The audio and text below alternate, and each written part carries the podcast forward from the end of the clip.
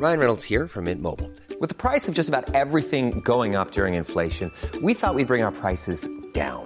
So to help us, we brought in a reverse auctioneer, which is apparently a thing. Mint Mobile unlimited premium wireless. Ready to get 30, 30, bit to get 30, bit to get 20, 20, 20, bit to get 20, 20, bit to get 15, 15, 15, 15 just 15 bucks a month. So, Give it a try at mintmobile.com slash switch. $45 upfront for three months plus taxes and fees. Promo for new customers for limited time. Unlimited more than 40 gigabytes per month. Slows. Full terms at mintmobile.com.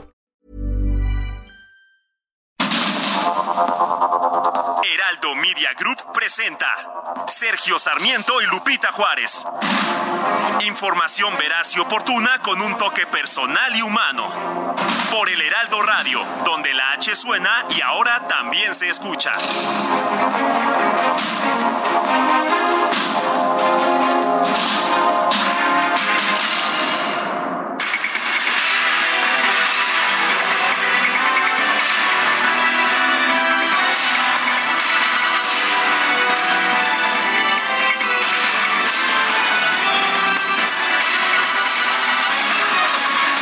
7 de la mañana en puntísimo de este lunes 6 de marzo del 2023. Soy Sergio Sarmiento. Le doy la más cordial bienvenida a El Heraldo Radio. Lo invito a quedarse con nosotros. Aquí estará usted bien informado. También podrá pasar un rato agradable, ya que sabe usted, nos conoce. Nos gusta darle a usted el lado amable de la noticia, siempre y cuando la noticia lo permita. Guadalupe Juárez, muy buen día. Hola, ¿qué tal? Qué gusto saludarte, Sergio Sarmiento. Buenos días, amigos. ¿Cómo les va? Bienvenidos a la información. Qué bueno que estamos juntos empezando una semana más. Y como siempre les tenemos lo importante y ya está listo el resumen. Pues vamos al resumen de lo más importante de este lunes. El presidente López Obrador realizó este fin de semana una gira de trabajo por el estado de Nuevo León para supervisar obras de infraestructura y reunirse con funcionarios del Banco del Bienestar. El mandatario reconoció el trabajo del gobernador Samuel García para hacer posible la llegada de Tesla a la entidad. No debemos de quitar el mérito al gobernador de Nuevo León, que él fue el promotor principal para que esta inversión llegara a Nuevo León. Bueno, por su parte, el gobernador Samuel García agradeció el apoyo del presidente para que Tesla pueda instalar su nueva planta en esa entidad. muy agradecidos y por eso a nombre de Nuevo León le quiero decir que nunca se nos va a olvidar el apoyo que nos ha dado. Un mensaje final que le manda nuestro estado es, presidente Andrés Manuel, te eslabañaste con tanto apoyo. Muchas gracias a todos. Ah, qué ingenioso el señor gobernador de Nuevo León. Y durante su recorrido de supervisión en las obras del acueducto El Cuchillo 2, el presidente López Obrador expresó su respaldo al gobernador Samuel García ante el proceso de desafuero en su contra por presuntas faltas graves a la Constitución estatal. Entonces, el eh, interponer un recurso de desafuero porque el gobernador no acepta o no cede, pues está muy mal de parte de los legisladores. Ojalá y no acepte eh, Samuel. Samuel aguanta, el pueblo se levanta. Bueno, y por otra parte, en un video, el consejero presidente del Instituto Nacional Electoral, Lorenzo Córdoba, informó que en los próximos días el organismo va a promover una controversia constitucional en contra del Plan B del presidente López Obrador en materia electoral. Desde el momento de la publicación de estas reformas, el INE inició la batalla jurídica en defensa de la institución, del sistema electoral general, de los derechos laborales de nuestro personal y en general de la democracia comenzando con un juicio electoral en contra de la destitución del secretario ejecutivo, que no puede ser removido por una mayoría legislativa que vulnere la autonomía constitucional del INE. Además, en los próximos días promoveremos una controversia constitucional para que sea la Suprema Corte de Justicia de la Nación la que decida si son constitucionales o no tanto el contenido de la reforma como la manera en que se desarrolló ese desasiado proceso legislativo. La consejera del INE, Carla Humphrey, presentó una impugnación ante el Tribunal Electoral en contra de su exclusión de la lista de aspirantes a la presidencia del instituto. Y la jefa de gobierno de la Ciudad de México, Claudia Sheinbaum, retomó sus giras a otros estados del país para hablar sobre los logros de su administración. Este fin de semana viajó a Michoacán, donde se reunió con el gobernador Alfredo Ramírez Bedoya un acto para conmemorar el Día Internacional de la Mujer, la jefa de gobierno de la Ciudad de México recibió el respaldo de otras mandatarias estatales de Morena. Por su parte, la mandataria capitalina expresó su apoyo a la candidata de ese partido al gobierno del Estado de México, Delfina Gómez. Y el coordinador de Morena en el Senado, Ricardo Monreal, anunció que todos los fines de semana va a visitar distintos estados del país para dar a conocer su proyecto de reconciliación nacional. ¿Qué le parece a usted? ¿Están los funcionarios todos en campaña?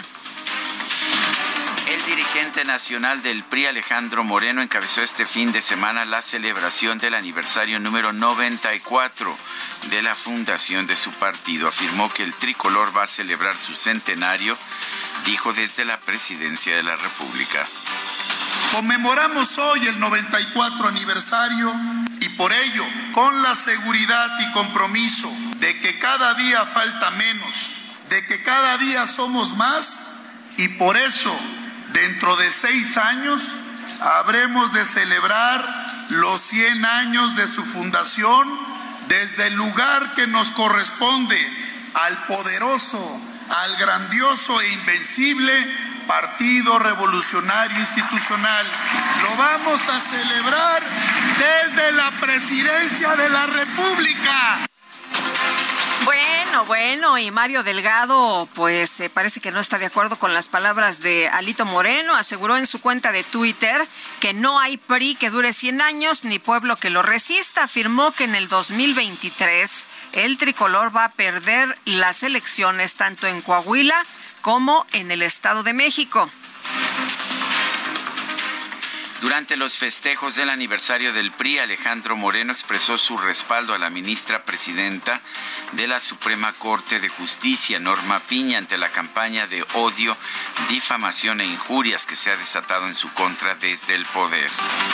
El coordinador del PAN en la Cámara de Diputados, Jorge Romero, exigió que las autoridades investiguen las amenazas lanzadas en redes sociales en contra de la ministra presidenta de la Suprema Corte, Norma Piña.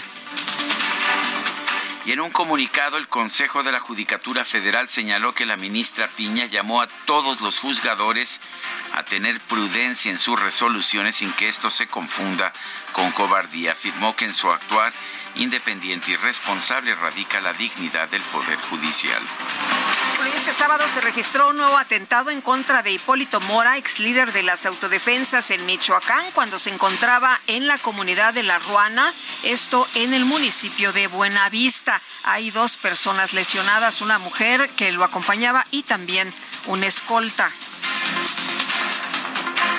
La Fiscalía General de la Ciudad de México informó que un juez vinculó a proceso a Iván N., presunto feminicida de la joven Carolina Islas, cuyo cuerpo fue encontrado en el estado de Morelos el pasado 14 de febrero.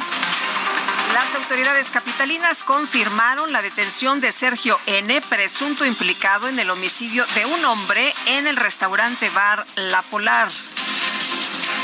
La Fiscalía General de la Ciudad de México informó que en Acapulco fue detenido Javier N., uno de los maestros acusados de cometer abuso sexual en contra de alumnos del Colegio Carmel ubicado en la alcaldía Coyoacán. Durante su visita a Michoacán, la jefa de gobierno, Claudia Sheinbaum, denunció que las mujeres que se oponen a la instalación de la escultura de la joven de Amajac en Paseo de la Reforma que por cierto son indígenas, algunas de ellas, son profundamente racistas y clasistas. Aquellos que no quieren que la joven de Amajac, que es una figura huasteca que se encontró en Álamos, Veracruz, en los Álamos, Veracruz, el primero de enero de 2021, que una réplica esté en reforma. Las mujeres que no quieren ello, en el fondo son profundamente racistas y clasistas. Y nosotros luchamos contra todas las discriminaciones, contra todas porque no queremos que haya discriminación, ni machismo, ni racismo, ni clasismo. Eso se llama humanismo mexicano.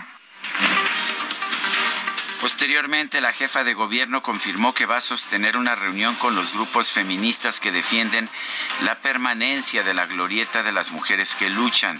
Consideró que se tomaron mal sus palabras sobre quienes rechazan, pues las palabras que acabamos de escuchar, sobre quienes rechazan la escultura de la joven de Amajaca, hasta donde tengo entendido, dijo, pues acabamos de escuchar su voz, son profundamente racistas y clasistas, incluso las mujeres indígenas.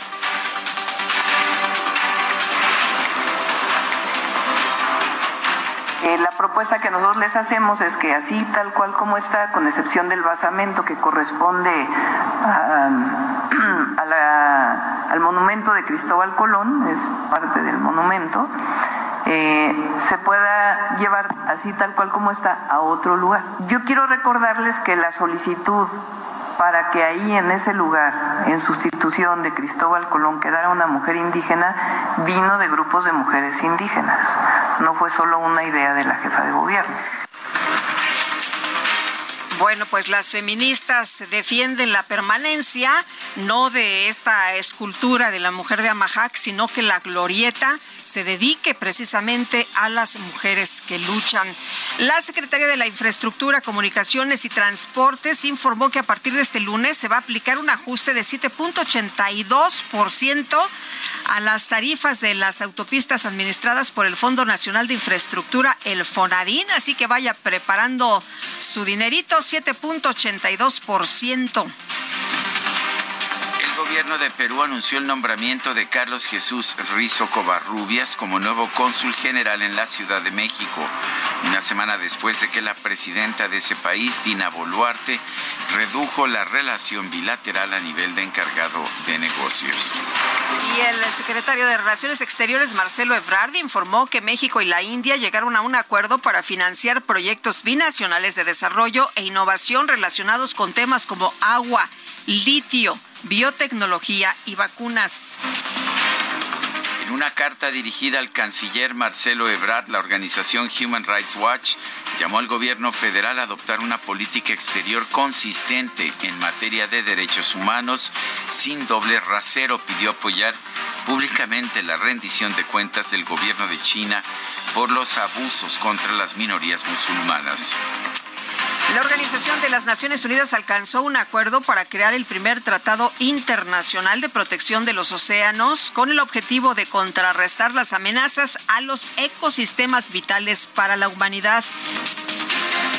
Y en información deportiva, el australiano hispano Alex de Miñaur se proclamó campeón del abierto mexicano de tenis al derrotar en la final al estadounidense Tommy Paul. Y el piloto de Red Bull, Max Verstappen, obtuvo el primer lugar en el Gran Premio de Bahrein de la Fórmula 1. El mexicano Sergio Pérez finalizó en la segunda posición y el español Fernando Alonso en el tercer puesto.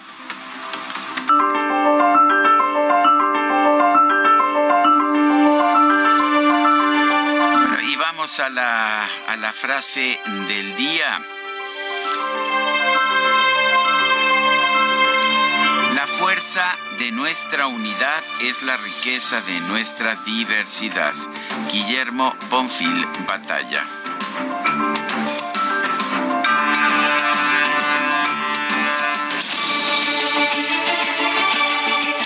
Y las preguntas. Este viernes pasado preguntábamos en este espacio cuál es su opinión sobre el trabajo del INE. Bueno, 90.5%, regular 4.5%, malo 5%. Recibimos 11.679 participaciones. La que sigue, por favor. Claro que sí, DJ Kike. Esta mañana ya coloqué en mi cuenta personal de Twitter arroba Sergio Sarmiento la siguiente pregunta. ¿Debe prohibirse la educación privada? Sí, nos dice 2.1%, no 97.2%, quién sabe. 0.7%. En 46 minutos llevamos 2.098 votos. Las destacadas de El Heraldo de México.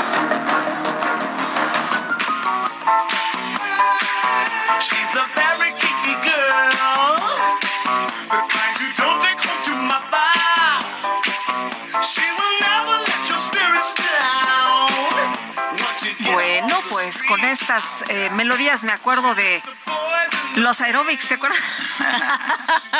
Cuando te levantabas a hacer aeróbics a las 5 de la mañana.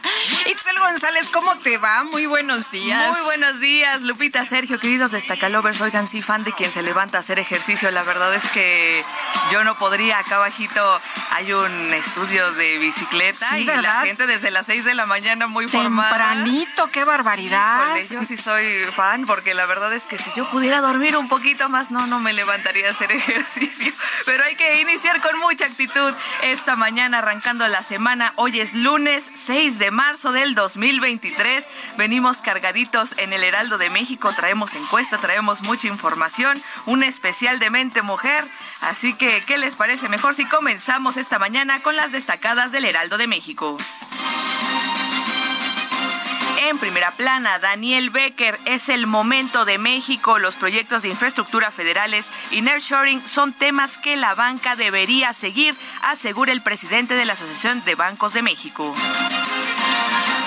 país al 100%. En julio, Banco del Bienestar pasa 50%. El presidente Andrés Manuel López Obrador informó que ya operan 1.504 sucursales.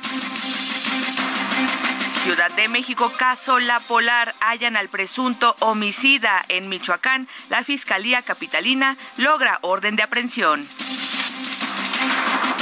Estados, narcolaboratorios, daños al ambiente, químicos usados en la producción de drogas sintéticas dejan impacto negativo en áreas verdes. Orbe, daño ambiental. Tratado protege a océanos. La medida de Naciones Unidas es considerada esencial para conservar 30% de la biodiversidad de alta mar. Meta, artes marciales mixtas, México tiene poder. Alexa Grasso se une a Brandon Moreno y Jair Rodríguez como monarcas en el deporte de la UFC. Y finalmente, en mercados, finanzas públicas, nerviosismo por ingresos para México Evalúa, preocupa un ajuste al presupuesto. Lupita, Sergio, amigos, hasta aquí las destacadas del Heraldo. Muy feliz lunes. Gracias, Itzel. Igualmente, buenos días.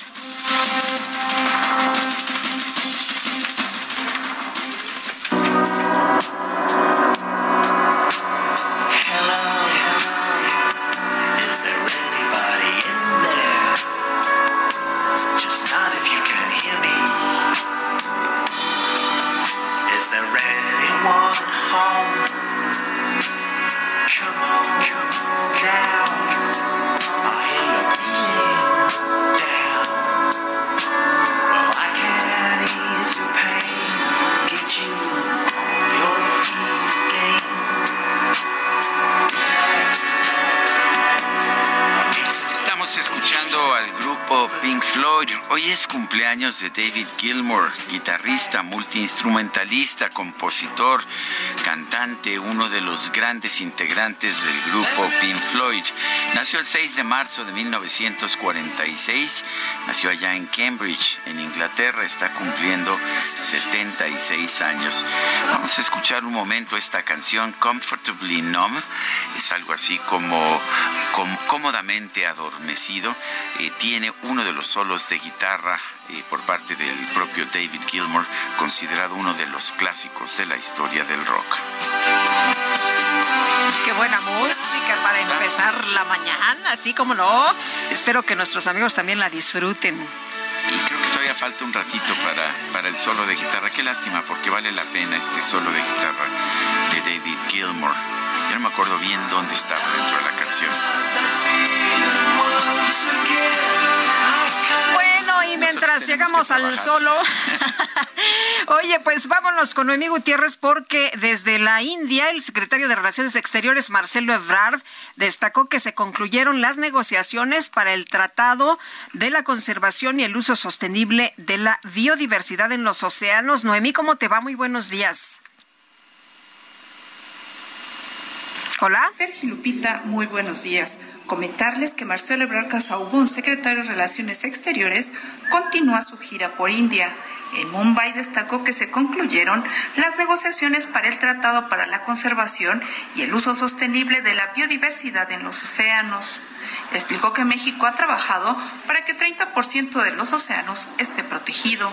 Decirles que se acaba de acordar de salir adelante el Tratado para la Conservación y el Uso Sostenible de la Biodiversidad en los océanos. Esto quiere decir el 30% de todos los océanos del mundo van a quedar debidamente protegidos. México ha trabajado muy intensamente para esto, estamos muy contentos, por eso les mando este mensaje el día de hoy. Imagínense proteger ya el 30% de los océanos. A veces no nos damos cuenta de la devastación en, en el mar, no la vemos, no la percibimos o no la podemos medir.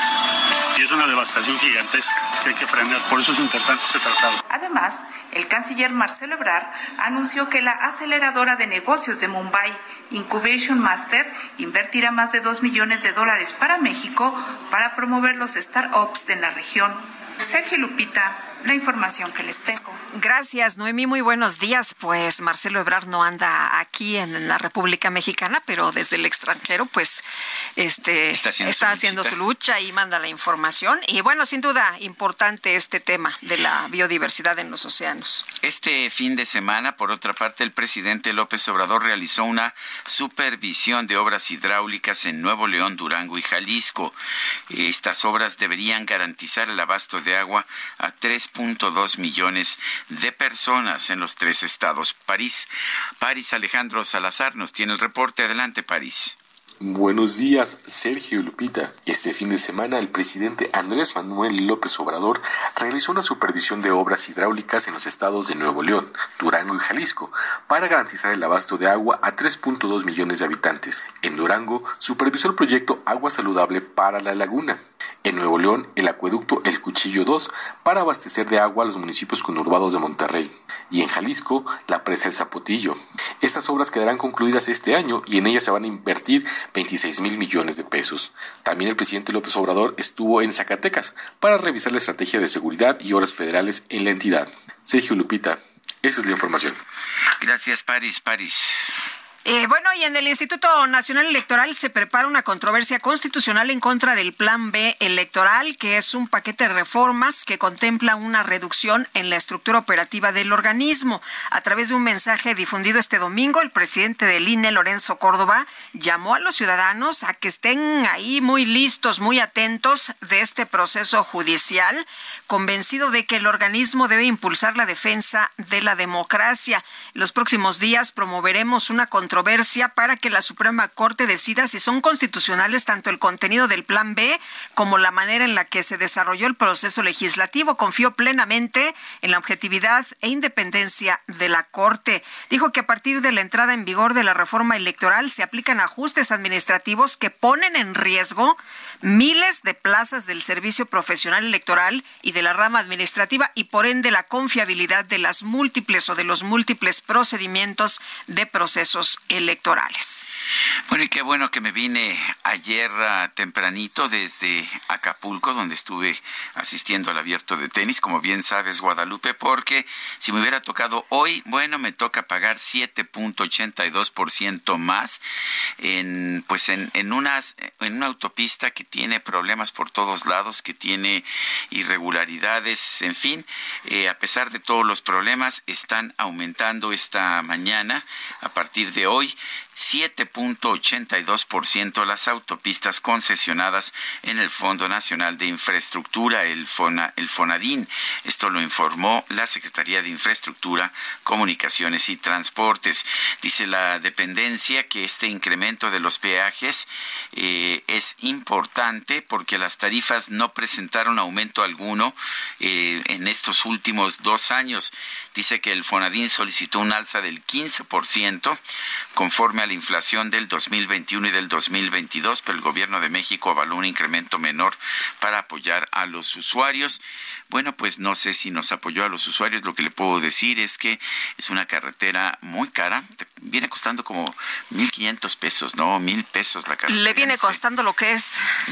Es que es muy cara, sí. Es muy cara la carretera Oye, ¿sabes y una cosa, está en Sergio? malas condiciones Muy, en, en muchas partes. Muchas reparaciones en varios puntos. Y sabes que muchas veces la gente ya ni trae dinero para pagar las casetas.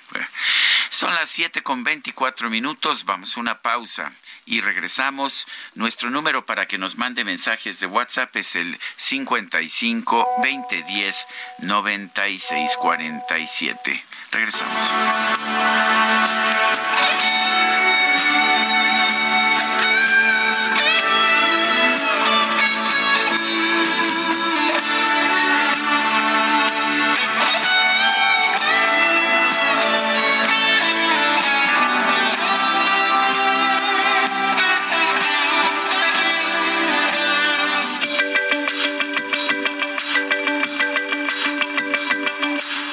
Sarmiento y Lupita Juárez quieren conocer tu opinión, tus comentarios o simplemente envía un saludo para hacer más cálida esta mañana.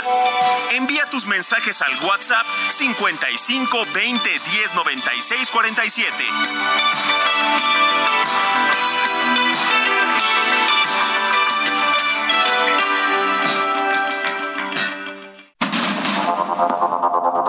Continuamos con Sergio Sarmiento y Lupita Juárez por el Heraldo Radio.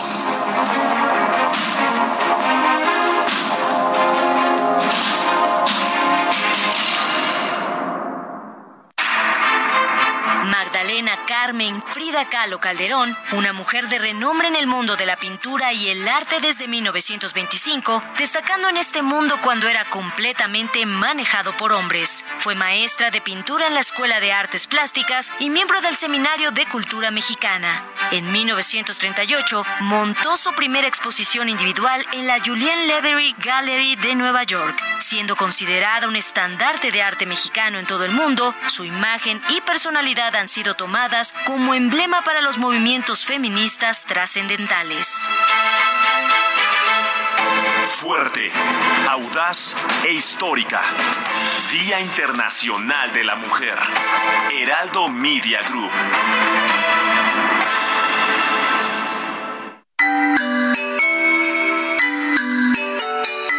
El 6 de marzo se conmemora el Día Nacional de la Ganadería. Se trata de uno de los métodos de producción alimentaria más importantes actualmente, y aunque sus orígenes se remontan a épocas muy antiguas, el impacto de la ganadería no ha disminuido. Por el contrario, frente al incremento de la población mundial, se sigue recurriendo a esta como una de las principales fuentes de alimento. El sector ganadero en México es respetado y valorado, pues es a través de este que se obtiene no solo carne para consumo humano, sino también, gracias a la ganadería, podemos aprovechar los productos derivados, tales como la leche, el huevo, la miel y la lana, entre muchos otros. Este día fue instaurado como festivo nacional desde 2016 y es a partir de entonces que se realizan diversas actividades en todo el país, haciendo alusión a la importancia del sector ganadero como pieza fundamental del desarrollo económico, social y alimentario de nuestro país.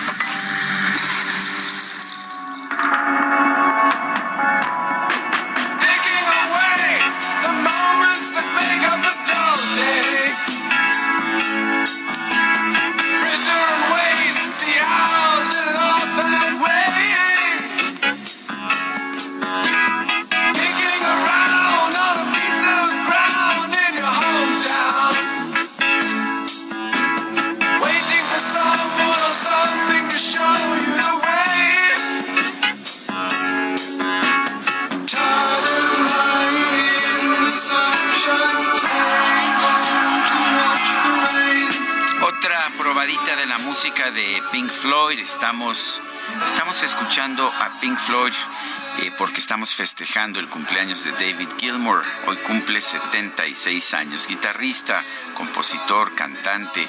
De hecho, no solamente guitarras, tocaba de todo, toca de todo David Gilmour. Además, ha sido un gran productor también de, de música.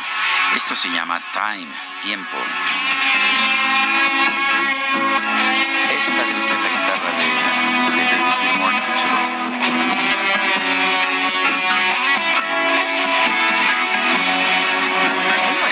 es Time, es, es, este, es David Gilmour, ya verifiqué. Sí, Es- no, escucha. ¿cómo pasa el tiempo? Esta banda se fundó en el 65.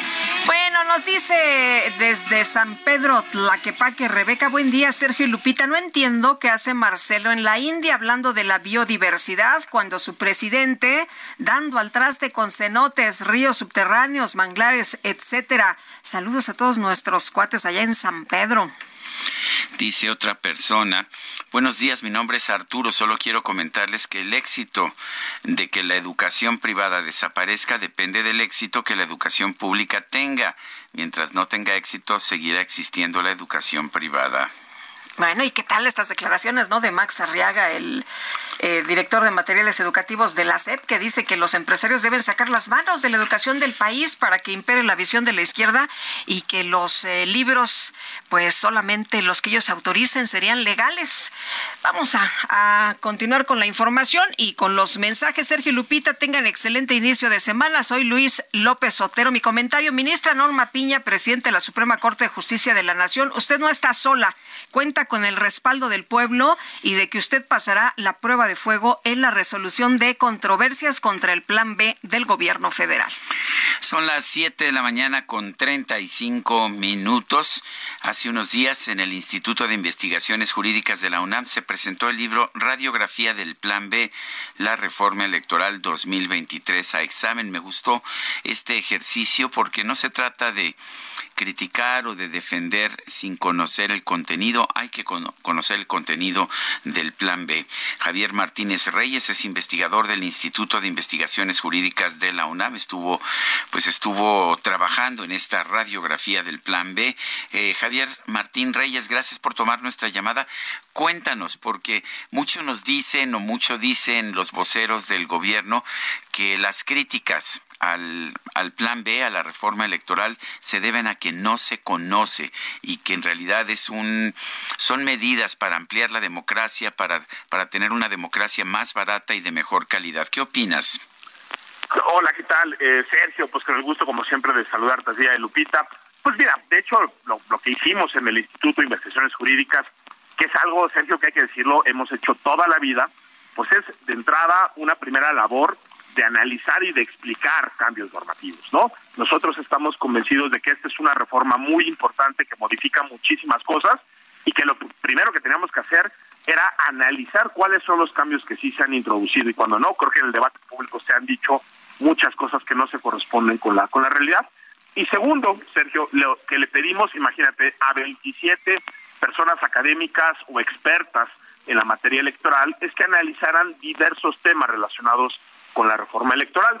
Lo hicimos como tiene que ser siempre, dándoles absoluta libertad, es decir, nosotros, por supuesto que confiamos en ese juicio experto que tienen estas personas, y creo que es muy revelador, eh, Sergio, eh, si se consulta la obra que está disponible ahí en la página eh, de jurídicas y que por supuesto es de acceso gratuito, es que hay un enorme consenso, ¿no? En estas 27 personas, ¿no? Sergio, en el sentido de que, aunque ciertamente hay algunas cosas positivas de la reforma, como en cualquier cambio normativo, sí tengo la impresión de que la inmensa mayoría coinciden de que esta es una reforma regresiva que genera muchas afectaciones hacia nuestro sistema democrático. Entonces, pues este es un producto académico, ¿no? Desde jurídicas del UNAM, como lo hemos hecho en otros sexenios y en otros tiempos, analizamos críticamente las reformas electorales y ponemos sobre la mesa pues argumentos y datos duros para qué para tratar de informar eh, la discusión eh, pública. Sergio no esa fue un poco no la este pues ahora sí que el, objetivo que tuvimos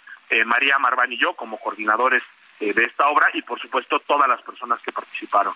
Eh, Javier, me llama la atención eh, esto que dijo el presidente, criticando desde la mañanera la radiografía del Plan B. dijo además que pues le dijeran, ¿no? Cuando antes en la en, en la UNAM, en, en pues en la máxima casa de estudios y además los abogados de, de las investigaciones jurídicas de la UNAM habían criticado las reformas del periodo neoliberal. Eh, parte de lo que se planteó ahí y bueno, pues eh, tú acabas de hacer énfasis en que mm, ya se habían hecho este tipo de, señalamientos y de críticas en administraciones pasadas. Sí, a ver, de, hecho, y, ponía un tuit, por ejemplo, mira, con tres o cuatro ejemplos muy rápidos, ¿no? En el año 2009, después de una reforma muy polémica, que fue la de 2007 y de 2008, ¿no? Que tenía modificaciones muy discutibles, que de hecho paradójicamente recogían muchas demandas del obradorismo. En Jurídicas ese año, 2009, se publicaron dos libros, uno de Pedro Salazar Ugarte y Lorenzo Córdoba, y luego otro coordinado por John Ackerman, ¿no? Y las dos publicaciones eran plurales y analizaban de manera crítica esa reforma que se aprobó en el sexenio de Calderón. En 2014 después, ¿no? Digamos, con la reforma de 2014, ¿no? Dos años después de esa reforma, en 2016, otra vez Jurídicas en un libro coordinado por Saúl López Noriega y Hugo Concha, volvimos a hacer exactamente lo mismo, analizar con ojo crítico la reforma de 2014 y su implementación. Y ponía otro ejemplo, ¿no? Ya en, en, en, pleno, digamos, cuarta transformación, el sexenio del, presidente en 2021, otro colega de jurídico, Tito Garza, eh, y yo coordinamos otro libro de Nueva Cuenta donde analizábamos críticamente la manera en que las autoridades electorales dictaban sentencias indebidamente a favor del PRI, del PAN, de Morena o de quien sea. Entonces, yo creo que esa labor crítica siempre la hemos hecho, ¿no? Eh, yo lamento profundamente que el presidente de la República descalifique una obra académica sin siquiera conocerla, digamos, ya olvidémonos eh, de leerla, pero creo que eso desgraciadamente ha sido un poco el tono, ¿no? es decir, el presidente habla de la reforma electoral cuando es evidente que ni siquiera entiende cuáles son ¿no? los cambios que se están introduciendo. ¿Por qué consideramos que sí es problemática? Pues porque ahí están los datos duros, hay una destrucción institucional como nunca antes habíamos eh, visto. Pero bueno, a final de cuentas, más allá de la, de la política, de la politiquería, como diría el presidente de la República, pues nosotros lo que decidimos hacer fue un análisis técnico, de nueva cuenta, primero explicando los cambios y luego haciendo un balance de las cosas positivas y las negativas. Y la verdad es que cualquier persona, Lupita, que nos escuche y que pueda ver la obra, verá que de manera independiente, pues 27 expertas y expertos o personas académicas, pues de alguna manera llegaron a conclusiones muy similares. ¿Eso qué refleja? Pues que sí estamos, creo yo, frente a una eh, reforma que es particularmente eh, destructiva y ojalá de verdad pues este sea un documento que sirva para tener una discusión informada porque pues ahora lo que viene Lupita lo sabemos es una etapa muy larga de impugnaciones ante el poder judicial no y obviamente aquí tendrán que ser las razones jurídicas las que tengan peso y no las descalificaciones políticas como las como las del presidente de la República. ¿Cuáles son las partes que más te preocupan? Sé que hay muchos aspectos cuestionables de esta reforma. A ti en lo personal, ¿qué es lo que más te preocupa? Pues mira, yo te diría, creo que hay tres fundamentales, Sergio. La primera es que es una reforma que se aprobó de manera eh, poco democrática, violando el proceso legislativo. Eso tendría que ser una razón suficiente para invalidarla. Eh, segundo, esta es una reforma que destruye capacidades institucionales que llevamos más de 30 años eh, construyendo y que sí ponen en riesgo que se puedan instalar las casillas, que se pueda capacitar a la ciudadanía, que se puedan contar bien los votos. O sea, digamos, cosas, el, nuestro sistema electoral por supuesto que tiene muchos problemas, pero uno que sí teníamos, digamos, funcionando bien, digamos, un área donde México se había distinguido incluso a nivel mundial, era la organización electoral. Esta es una reforma que destruye no estas capacidades institucionales y al mismo tiempo vulnera la autonomía que tendría que tener tanto el INE como los institutos electorales locales. Y la otra que diría que es muy preocupante es que esta es una reforma que busca de alguna manera quitarle dientes a los árbitros, ¿no? Entonces se abre la puerta para que el gobierno pueda incidir más en las elecciones a través de la propaganda gubernamental y al mismo tiempo se le pretende quitar a los árbitros electorales de la capacidad para poder imponer sanciones y para poder frenar ilícitos. Entonces, en pocas palabras, digamos, si me permites la metáfora, Sergio, pues esto es como si en un partido de fútbol, por un lado, se borraran reglas que son importantes, en segundo lugar, se le quitara autonomía y capacidades a los árbitros, y en tercer lugar, no se, se, se, desemparejara la cancha a favor de uno de los jugadores que por supuesto es el partido que hoy que hoy domina, ¿no? Entonces, sí es en ese sentido una reforma que implica un retroceso porque desmantela esas condiciones de competencia que habíamos eh, eh, construido durante los últimos 30 años, eh, por lo menos. Yo creo que eso es lo más, más problemático de esta reforma, Sergio. Javier, sobre lo que el presidente ha dicho, no solo ha atacado al Instituto Nacional Electoral, ahora ha atacado a la Suprema Corte, pero en particular a la ministra Piña. y bueno, la Suprema Corte donde habrá de, revisarse este tipo de, impugnaciones, ¿no? En, contra de, la ley B, de esta reforma electoral, del Plan B. Sí, a ver, totalmente. Y, yo, yo coincido. Creo que esto no es una coincidencia, Lupita. O sea, es decir, ¿por qué el presidente, a propósito de lo que parece ser nada, sale a atacar a la Corte y en particular a la presidenta? Pues porque él sabe que la elección de Norma Piña fue una señal muy clara a favor de la autonomía. Si revisamos el récord de votaciones de ella antes de ser designada como presidenta, creo que es muy claro que fue una de las ministras más independientes de toda la Corte una ministra que en el momento que las autoridades rebasaban los límites que marcaba la Constitución, no dudaba un solo segundo en, señalarlo. Y el presidente sabe también ¿no? que el futuro del Plan B se juega en buena medida en el Poder Judicial, en particular en la Suprema Corte de Justicia de la Nación. Creo que está tratando de ejercer una presión indebida sobre la Corte y sobre la ministra, e incluso ¿no? esa, esa idea que ha venido repitiendo una y otra vez de que se necesita otra reforma al Poder Judicial, aunque ya hubo una durante su sexenio, creo que no es otra cosa que una amenaza muy burda en el sentido de que así como se hizo una reforma inconstitucional en materia electoral, podríamos ver también una reforma inconstitucional en materia de este, justicia federal, ¿no? Entonces, creo que, pues bueno, son de nueva cuenta descalificaciones y amenazas muy burdas por parte del presidente de la República, pero yo confío que la Corte entenderá lo que nos estamos jugando, entenderá el papel que le toca en el ordenamiento constitucional mexicano y ojalá de verdad veamos una sentencia muy firme de la Corte en este asunto. ¿Qué, va, a ocurrir? ¿Qué viene? ¿Cuándo, ¿Cómo son los tiempos? ¿Cuándo eh, se presentan las acciones de inconstitucionalidad? ¿En qué puntos puede o no otorgar suspensiones la Suprema Corte? ¿Qué ves en los próximos meses? Pues ya, Sergio, el, plazo para presentar acciones es de 30 días eh, naturales. De hecho, creo que es una gran noticia que la primera ya se presentó de manera muy rápida. Fue Movimiento Ciudadano quien quien la, quien la presentó. ¿Se podría dictar una suspensión en la acción? La respuesta es sí, ya hay precedentes donde esto ha sucedido, esto podría suceder en las siguientes eh, semanas.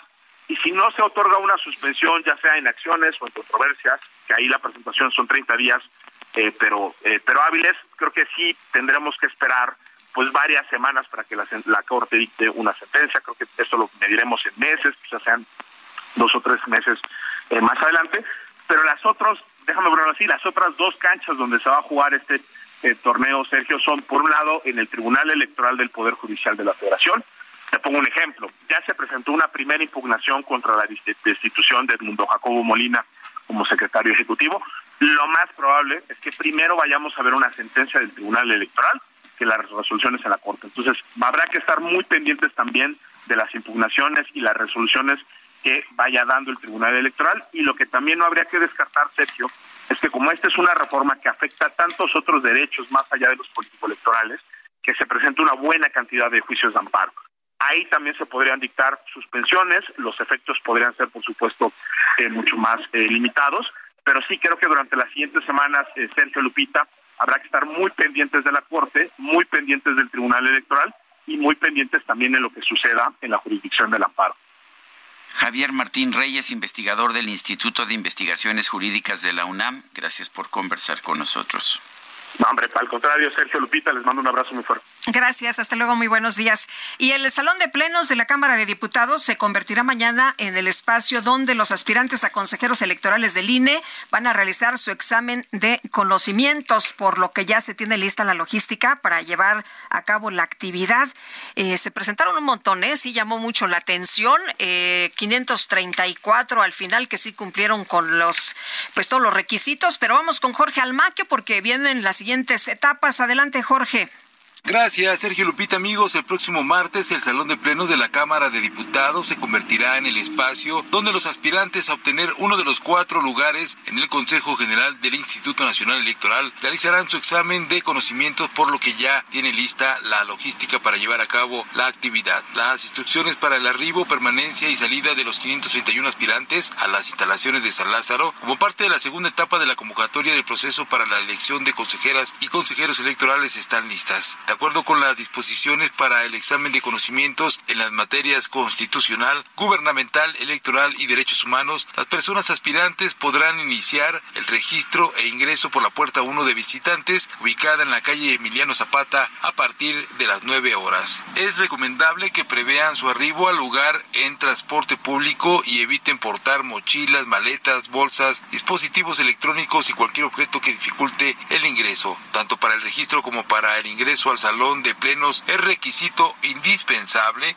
presentar la credencial para votar del INE. Para facilitar el ingreso de las personas aspirantes, las autoridades de la Cámara Baja informan que el protocolo de seguridad establecido para este fin consiste en la instalación de dos filtros de identificación, el primero para acceder a las instalaciones y el segundo para entrar al salón de plenos. Una vez dentro de las instalaciones, el personal les dirigirá al lugar donde podrán depositar sus pertenencias y sus dispositivos electrónicos, incluidos relojes inteligentes, pues no les será permitido entrar con tales objetos. Todos los materiales requeridos para para presentar el examen les serán proporcionados. Las personas aspirantes deberán atender las instrucciones del personal de apoyo de la Cámara de Diputados y de los integrantes del Comité Técnico de Evaluación y considerar que el examen tendrá una duración de tres horas aproximadamente más el tiempo de ingreso y salida del recinto. Advierten que a quienes arriben a las instalaciones a las 11 horas no se les restituirá el tiempo empleado para llegar al salón de sesiones ni los minutos que empleen en depositar bajo resguardo sus pertenencias. Comentarles también que el presidente de Morena, Mario Delgado, exigió al presidente del Instituto Nacional Electoral, Lorenzo Córdoba, que dé a conocer de cuánto será el botín que se llevarán en su retiro el próximo 3 de abril. En un mensaje en redes sociales rodeado de mujeres y hombres, Delgado Carrillo recordó este sábado que faltan 31 días para que culmine la gestión de Córdoba Vianelo, pero hasta el momento no ha dicho cuánto es el fondo que se llevará. Y siguen manteniendo en lo oscurito la cifra que se va a llevar de liquidación. Nuevamente te pregunto, Lorenzo Córdoba, contéstale al pueblo de México, porque es dinero público, es dinero de la gente. ¿A cuánto asciende el botín que te pretendes llevar? Por eso no les gusta la reforma electoral de Andrés Manuel López Obrador, porque pretende acabar con esos excesos, con esos lujos, con esos privilegios, con esa burocracia dorada del INE. ¿A cuánto asciende el botín que te pretendes llevar? Contéstale al pueblo de México. Mario Delgado, quien señaló encontrarse en el Estado de México, insistió en la pregunta de a cuánto asciende el botín que pretende llevarse el consejero electoral y que le conteste al pueblo de México, exigencia que fue replicada por las más de 10 personas que lo rodeaban. Sergio Lupita, amigos, el reporte que les tengo. Buen día. Bueno, ¿qué tal estos señalamientos? ¿A cuánto asciende el botín? Fíjate que en uno de los eh, reuniones de consejo, eh, ahí con los eh, con los consejeros del INE, dijo, hagan ustedes las cuentas, ¿no? Ciro Murayama, si se los permiten sus conocimientos de primaria. La Cámara de Diputados, como estamos viendo, ya tiene instrucciones para el arribo de los aspirantes a consejeros del INE. Jorge Álvarez Maínez es coordinador de Movimiento Ciudadano allá en la Cámara de Diputados. Jorge, ¿cómo ves estas instrucciones? ¿Cómo ves este procedimiento para, pues, para escoger a los consejeros, a las quintetas, a consejeros del INE?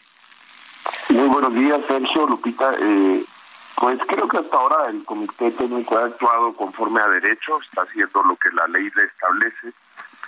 Eh, también me parece que fue importante que sí hubo una amplia participación de ciudadanas y ciudadanos que aspiran al, al Consejo y creo que hay que estar muy pendientes de los resultados de esta evaluación que muy detalladamente se comentó en la nota y actuar con mucha imparcialidad desde la Cámara de Diputados.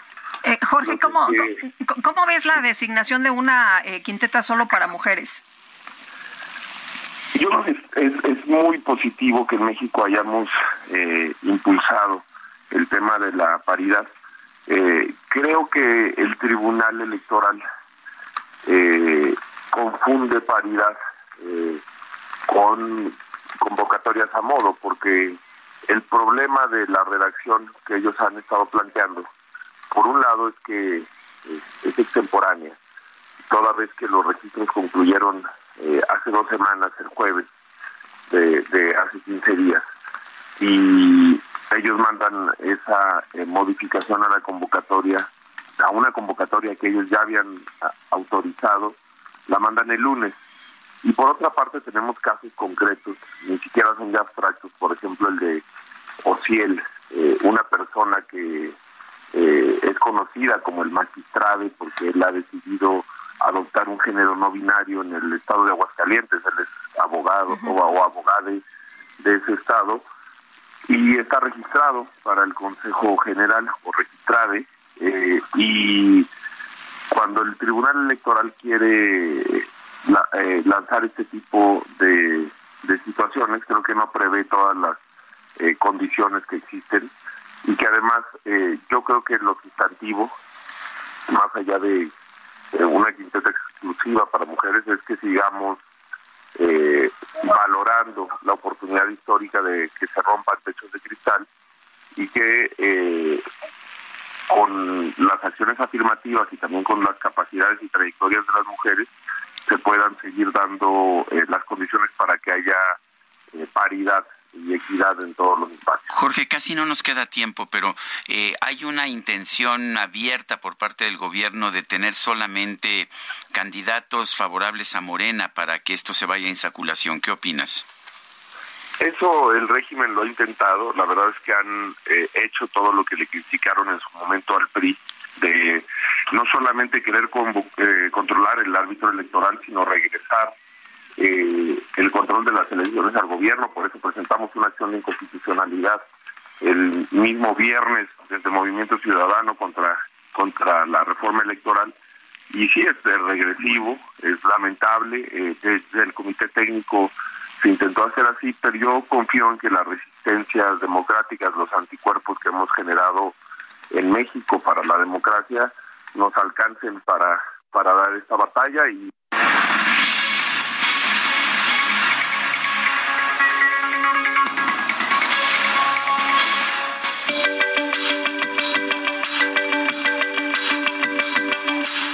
Sarmiento y Lupita Juárez quieren conocer tu opinión, tus comentarios o simplemente envía un saludo para hacer más cálida esta mañana. Envía tus mensajes al WhatsApp 55 20 10 96 47.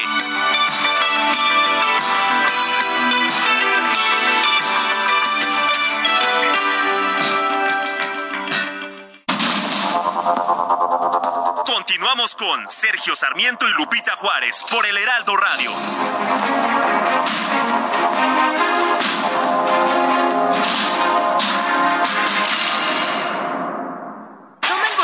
Nuevo Fiat Pulse y acelera tus latidos haciendo eso que te apasiona. Acelera tu pulso con el SUV líder en ahorro de combustible. Estrénalo desde 359 mil pesos o tasa desde 9.75%. Fiat, sé único. Visita tu distribuidor Fiat Chrysler K 30.3%, vigencia al 31 de marzo de 2023. Consulta fiat.com.mx.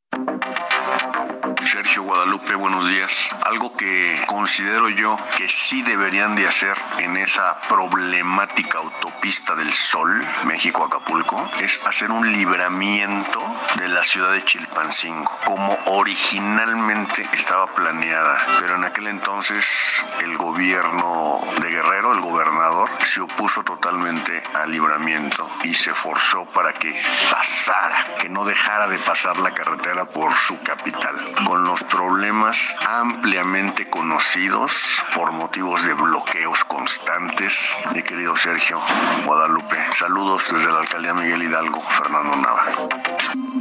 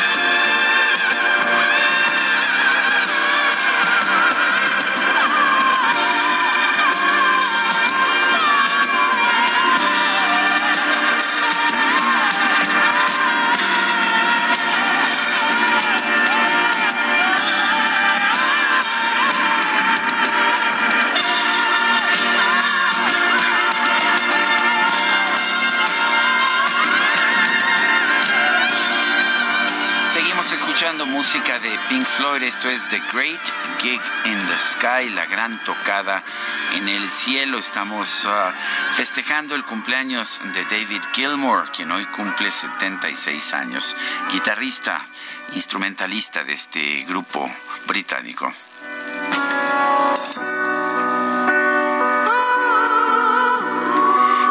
Estaba escuchando el, comentario de nuestro radio escucha, Fernando Nava me parece que era su nombre. Efectivamente, la idea original de la autopista del Sol es que no iba a pasar por el centro de Chilpancingo, pero el entonces gobernador eh, José Francisco Ruiz Maciel le pidió al entonces presidente Carlos Salinas que pasara por ahí para, pues, para que la gente se parara consumir, etcétera. Pero pues se ha convertido en una pesadilla, ya sabe usted, un día sí y otro también. Los bloqueos, ¿no? Bloquean allá y se ha convertido en una verdadera pesadilla. Bueno, a veces los caprichos de los políticos salen caros.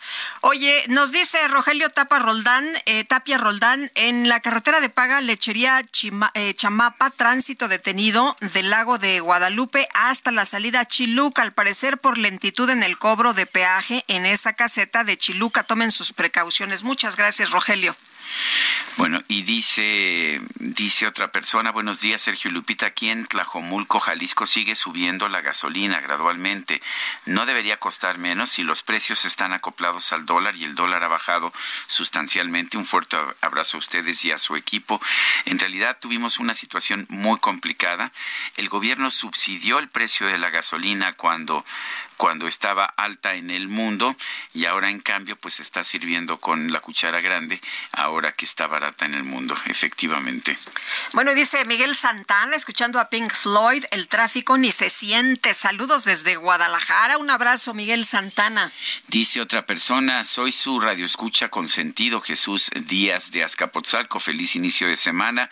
Felicidades al maese David Gilmore. No olviden programar The Great Geek in the Sky. Sigan rockeando mi dúo dinámico, pues es precisamente la que acabamos de escuchar. 8 de la mañana con 5 minutos. El pronóstico del tiempo con Sergio Sarmiento y Lupita Juárez.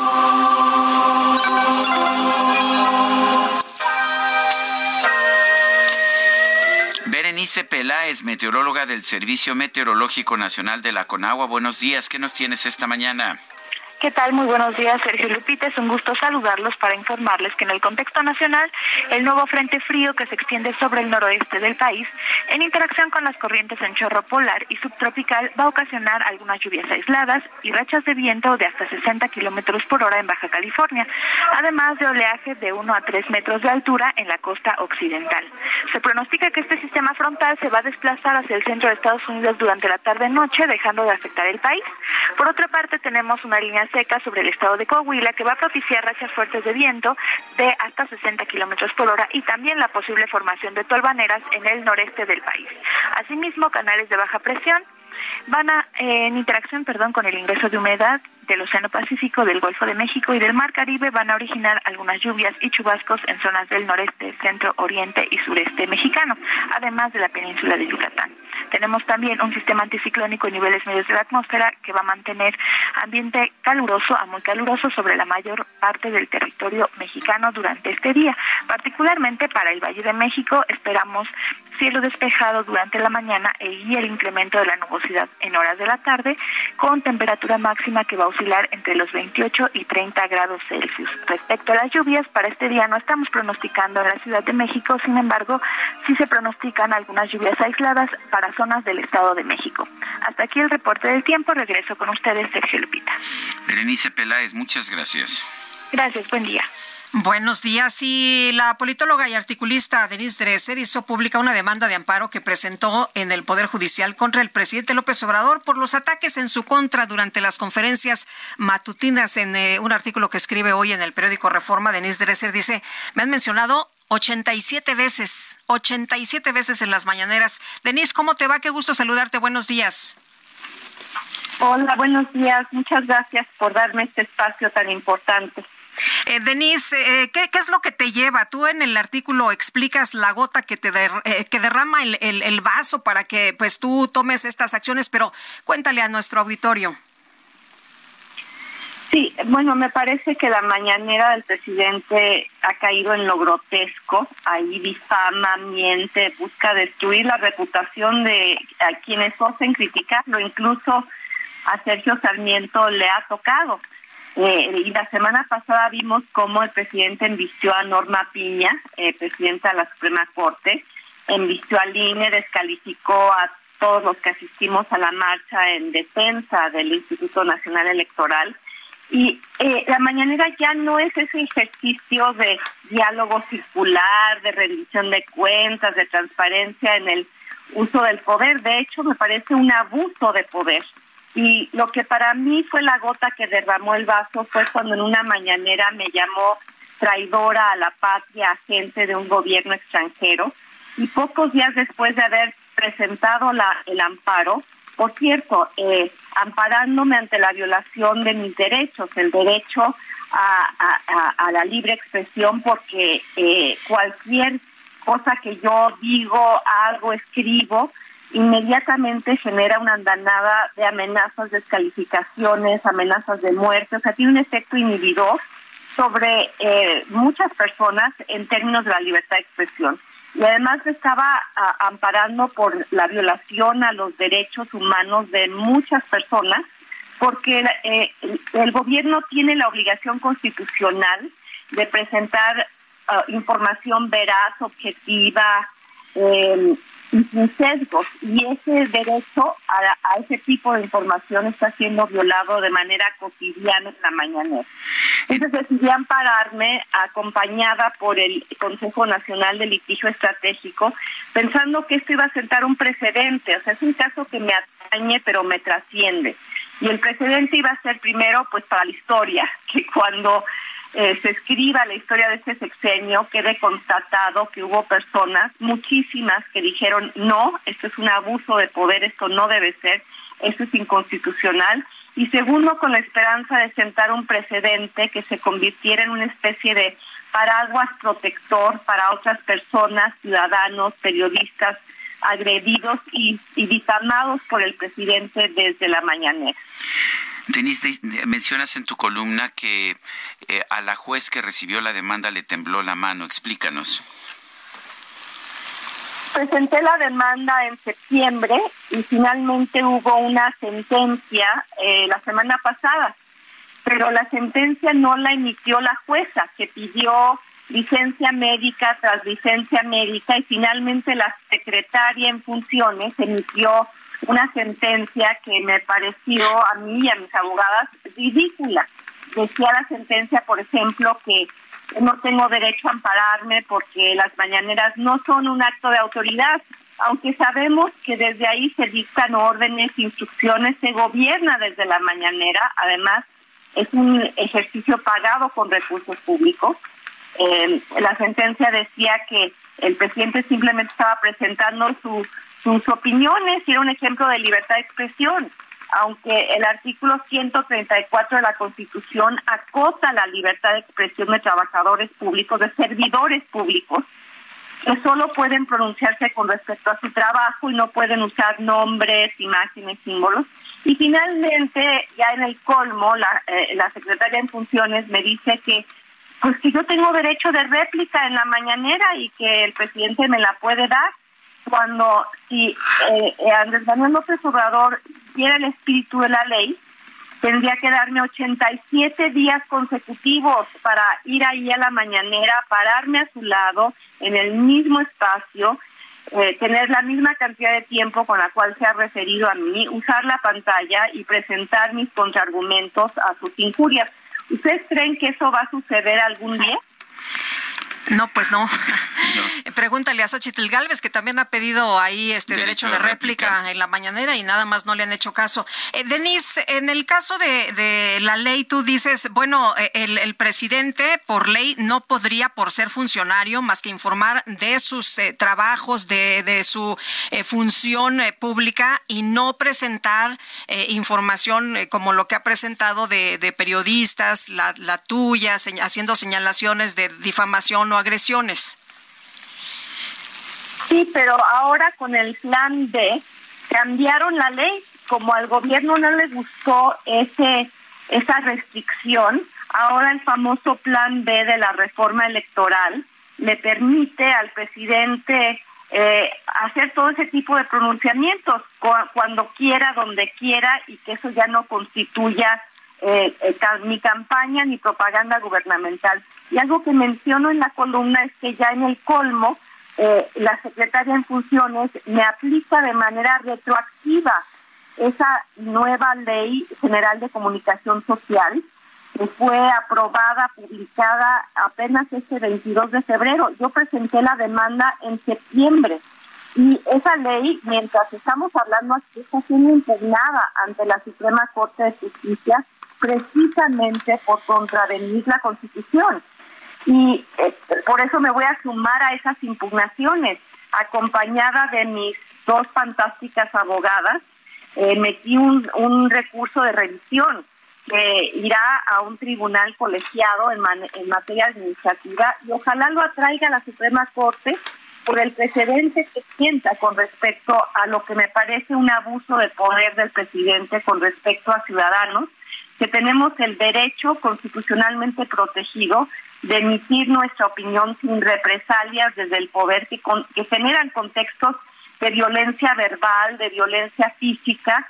Bueno, basta con recordar cómo sus seguidores me expulsaron del zócalo a empujones y a gritos hace unos meses. Muy bien, pues Denise, muchas gracias por eh, platicar con nosotros esta mañana. Y fuerte abrazo, Denise. Muchas gracias por el espacio. Un abrazo de vuelta. Gracias. Hasta luego. Buenos días, Denise Dresser, politóloga. Usted la lee, la escucha en diferentes medios. Y bueno, pues aquí con Explica pues, por qué demandó con esta, ¿no? Explicación. Bueno, ante el debilitamiento de la moneda de Estados Unidos, el tipo de cambio en México bajó este viernes eh, por un tiempo de, los 18 pesos por dólar. De hecho, ya ni sé cómo andamos esta mañana, pero seguramente nuestra entrevistada Gabriela Siller, estamos en 18.0153. Ya siempre está al pendiente de lo que está pasando en los mercados. Gabriela eh, Siller es directora de análisis económico en Grupo Financiero Base. Gabriela, ¿cómo ves esta, este superpeso, esta fortaleza del peso? y eh, ¿Qué representa para nuestro país? ¿Es un triunfo de las políticas públicas? Muy buenos días, Sergio Lupita, gracias por tenerme en su programa. Bueno, en realidad, eh, bueno, sí vimos hoy en la mañana inclusive niveles también por debajo de los 18 pesos por dólar, es algo que no se veía desde el 2018 y no es casualidad. Yo creo que a final de cuentas lo que está detrás de la apreciación del peso es que los inversionistas a nivel internacional se les ha quitado un poco el miedo de lo que podría pasar en México, pues que no se perdió la autonomía del Banco de México y aunque apenas terminamos de recuperarnos de la crisis del coronavirus, pues siguen entrando dólares a nuestro país por inversión extranjera directa y por exportaciones también que inclusive yo creo que también con este anuncio de Tesla y la expectativa de que pueden llegar más empresas al país, esto también le dio un renovado impulso al peso. A mí no me gusta llamarle superpeso porque suena como si fuéramos el franco suizo y la verdad es que estamos lejos de ser una de las divisas más fuertes a nivel internacional. El peso simplemente regresó a niveles del 2018. Sí es la moneda más apreciada este año, pero definitivamente pues que estamos lejos de tener, de ser uno a uno con el dólar estadounidense. Ahora, con la apreciación del peso hay ganadores y hay perdedores. Entre los ganadores, pues están los importadores o quien tiene que pagar algo en dólares, pues obviamente ahorita pues son menos pesos los que tiene que pagar. También otro ganador podría ser la inflación, no se generan presiones por el lado de los bienes importados y bueno, sabemos que en otros años, más bien cuando el peso se depreciaba, pues esto generaba un problema con la inflación y no nada más en el mes que se depreciaba el peso, sino había un efecto inclusive rezagado. Ahorita es al revés y entonces esto le quita presión al índice nacional de precios al consumidor. Y los perdedores, pues están los receptores de remesas, que desafortunadamente por cada dólar que ahora reciben, pues son menos pesos y pues por lo tanto les alcanza para comprar menos. De ahí que se anticipa también que este año habrá una desaceleración en el consumo. Y los otros, los exportadores, también exportadores que, bueno, pues contemplaban tipos de cambio mucho más altos, pues ahorita están recibiendo menos y, bueno, sobre todo yo creo que hacia adelante es lo que genera incertidumbre, ¿no? Como que cómo va a ser el tipo de cambio y entonces esto sí, pues definitivamente ni a importadores ni a exportadores les beneficia porque no pueden hacer una planeación correctamente. ¿Qué se espera para el peso? Fíjate que yo creo que se puede apreciar todavía un poco más hacia niveles del 2017, por ahí de 17.60 pesos por dólar y que se vaya a estabilizar entre 17.60 y 18.20, pero mucho va a depender también de lo que siga sucediendo a nivel internacional y a nivel local también pues de que pueda haber algunas políticas económicas que, que puedan generar miedo y presión al alza sobre el tipo de cambio. Eh, Gabriela, eh, mucho se ha eh, señalado, se ha dividido que, que si porque el presidente López Obrador está haciendo bien las cosas y en el pasado no se hacían bien las cosas, que porque son buenas las políticas de este gobierno en materia económica, pero tú nos dices, a ver, en 2017 teníamos un peso pues más o menos como lo estamos viendo ahorita. Y, en 2018, o sea, eh, eh, es lo mismo, es decir, eh, las, las políticas públicas de, de, este gobierno en materia económica son lo que le está dando este valor al peso. No, definitivamente no, más bien son los flujos que llegan del exterior por exportaciones, remesas, inversión extranjera directa y bueno, pues estos flujos dependen mayormente del crecimiento de Estados Unidos si pudiéramos darle gracias a algún tipo de política, sería más bien la monetaria del Banco de México por seguir subiendo las tasas de interés y tratar de controlar la inflación. Pero el Banco de México es autónomo del gobierno. Inclusive, si vemos la apreciación en este sexenio, mucho tiene que ver con que antes de que empezara esta administración, se tomó la decisión o tomaron la decisión de cancelar lo que sería ahora el nuevo aeropuerto de la Ciudad de México y eso si recordamos generó una depreciación importante en el peso mexicano.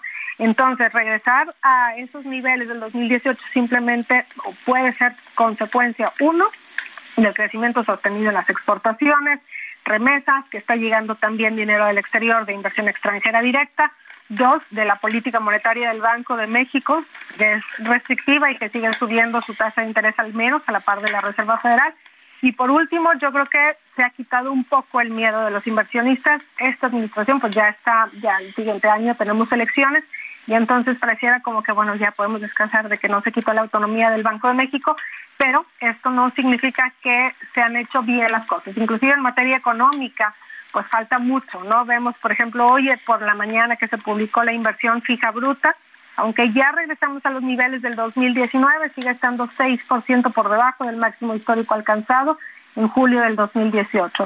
El PIB total, bueno, pues apenas terminó de recuperarse, pero si vemos el PIB por habitante, muestra todavía un rezago muy importante.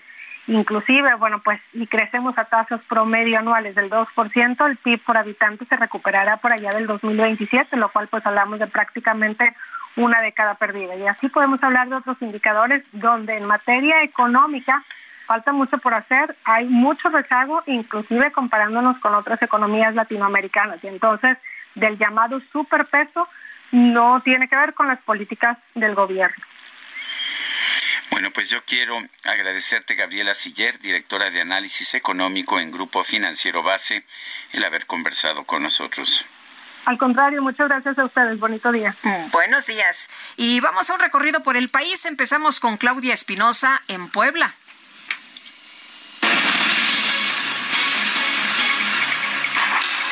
Así es, los saludo con gusto para darles a conocer que este fin de semana, en el municipio de Huachinangue, la zona de la Sierra Norte de la entidad, en el marco de la realización de la Feria de las Flores, una de las voladoras de Coachala, pues cayó de por lo menos 16 metros, causándole la muerte de manera instantánea mientras se realizaba la ceremonia de coronación de la reina de la Feria de Huachinango. De acuerdo con los reportes de paramédicos, María Rita, de tan solo 19 años de edad, perdió el control al momento de subir al palo para poder comenzar el acto de volador y bueno, la caída inminentemente le ocasionó la muerte. El secretario de Gobernación Estatal, Julio Huerta, lamentó la situación y dijo que las autoridades estatales apoyarán a la familia con todos los gastos. El ayuntamiento de Huichinango decidió suspender las actividades correspondientes a la ceremonia de inauguración de la feria del lugar.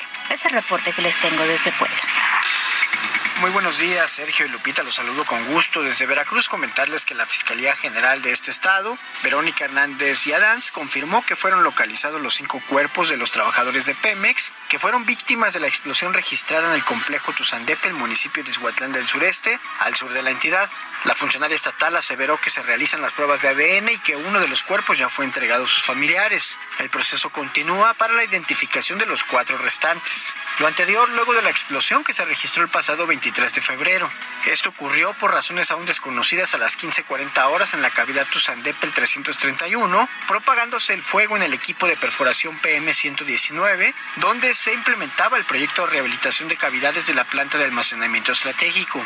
La encargada de la Procuración de Justicia en la entidad dijo desconocer el nombre del primer cuerpo que se entregó y adelantó que en breve se hará la entrega de los restos de una segunda persona. El pasado 24 de febrero, Pemex confirmó que dos trabajadores murieron tras la explosión en el municipio de Izhuatlán del Sureste y que se llevaban a cabo las acciones para la búsqueda de tres de ellos en calidad de desaparecidos. Uno de los fallecidos es Carlos Ascensión Morales, originario del municipio de Las Chuapas, Veracruz. Así lo confirmaron familiares y amigos de la víctima en publicaciones que circulan en redes sociales. Este es el reporte desde Veracruz, Sergio Lupita. Excelente día. Escuchemos ahora a mi compañero Rodrigo Mérida, por favor. Sergio Lupita, déjenme los actualizo con el caso de Carolina e Iván, ya que fue localizado y detenido en Querétaro Iván señalado como el presunto responsable de la muerte de Carolina Islas, quien fue localizada sin vida en Morelos. Detectives de la Fiscalía General de Justicia de la Ciudad de México llevaron a cabo su detención con apoyo de la Fiscalía Local, quien presuntamente participó en la desaparición y muerte de la joven Carolina. Su detención se llevó a cabo gracias a los trabajos de inteligencia realizados por la Fiscalía. Cabe recordar que la joven de 29 años fue vista por última vez el 27 de enero en la alcaldía Cuauhtémoc en compañía de su pareja. Tras su desaparición, sus familiares denunciaron el caso y decidieron cerrar la carretera México-Querétaro para presionar a las autoridades. El cuerpo sin vida de Carolina fue encontrado el 14 de febrero en el municipio de Huitzilac, Morelos, lo que inició una investigación para dar con el responsable. Ahora, Iván N. ha sido detenido por su presunta participación en este terrible hecho. Los mantendremos informados, reportó Rodrigo Mérida para Heraldo Media Group.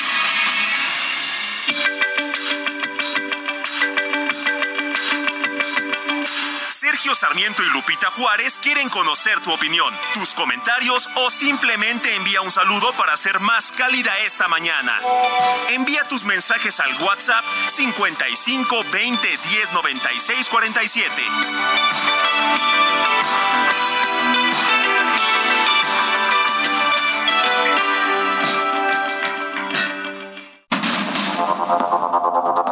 Continuamos con Sergio Sarmiento y Lupita Juárez por el Heraldo Radio.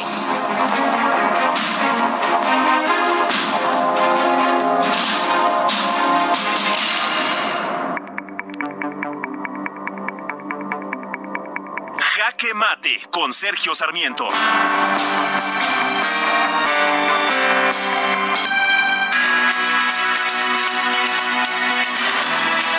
Un grupo de presidentes, expresidentes y políticos de Latinoamérica se reunieron en Venezuela para para conmemorar el décimo aniversario de la muerte de Hugo Chávez. Lo presentaron como, pues, como un gran personaje que había dado dignidad al pueblo de Venezuela. La verdad me parece que es completamente distinta. Antes de Hugo Chávez, Venezuela llegó a ser el país más próspero de América Latina y uno de los 20 más ricos de todo el mundo. Ya en el gobierno de Hugo Chávez las cosas se descompusieron. Había también democracia antes, una democracia muy activa, muy intensa, con alternancia de partidos en el poder. Desde que tomó el poder Hugo Chávez ya no ha vuelto a haber alternancia de partidos en el poder en Venezuela. Eh, este país, que era uno de los más ricos del mundo y el más rico de América Latina, ha tenido un desplome del 70% en los ingresos de sus habitantes. Sí, este país eh, que llegó a, tener los sueldos más altos de toda América Latina, hoy tiene un sueldo mínimo de 100 pesos al mes, sí, 100 pesos al mes. Y lo peor de todo es que la mayor parte de la población gana ese ingreso.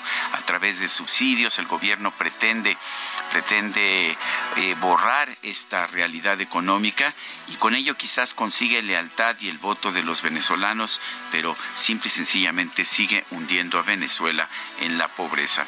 Hay que decir las cosas como son. Hugo Chávez no fue un personaje histórico valiente, Hugo Chávez fue un dictador y un dictador que despedazó la economía de Venezuela. Si no lo entendemos, si no nos damos cuenta de además la tragedia que significa que el 20% de la población de Venezuela haya tenido que salir de su país por razones económicas o políticas, no entenderemos por qué debemos rechazar las dictaduras. Yo soy Sergio Sarmiento y lo invito a reflexionar.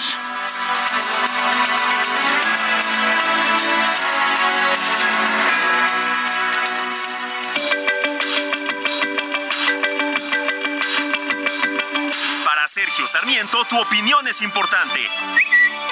Escríbele a Twitter en arroba Sergio Sarmiento.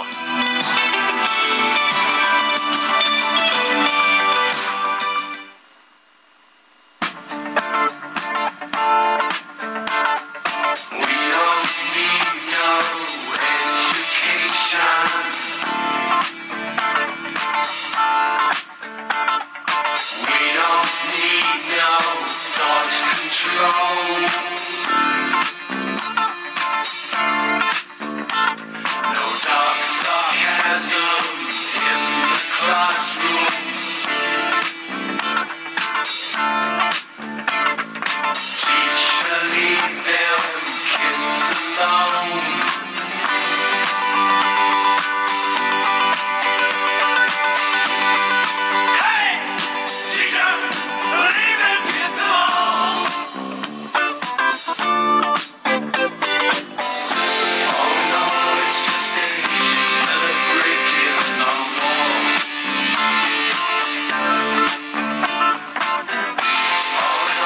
Escuchando música de Pink Floyd en la guitarra David Gilmour, quien hoy cumple 76 años.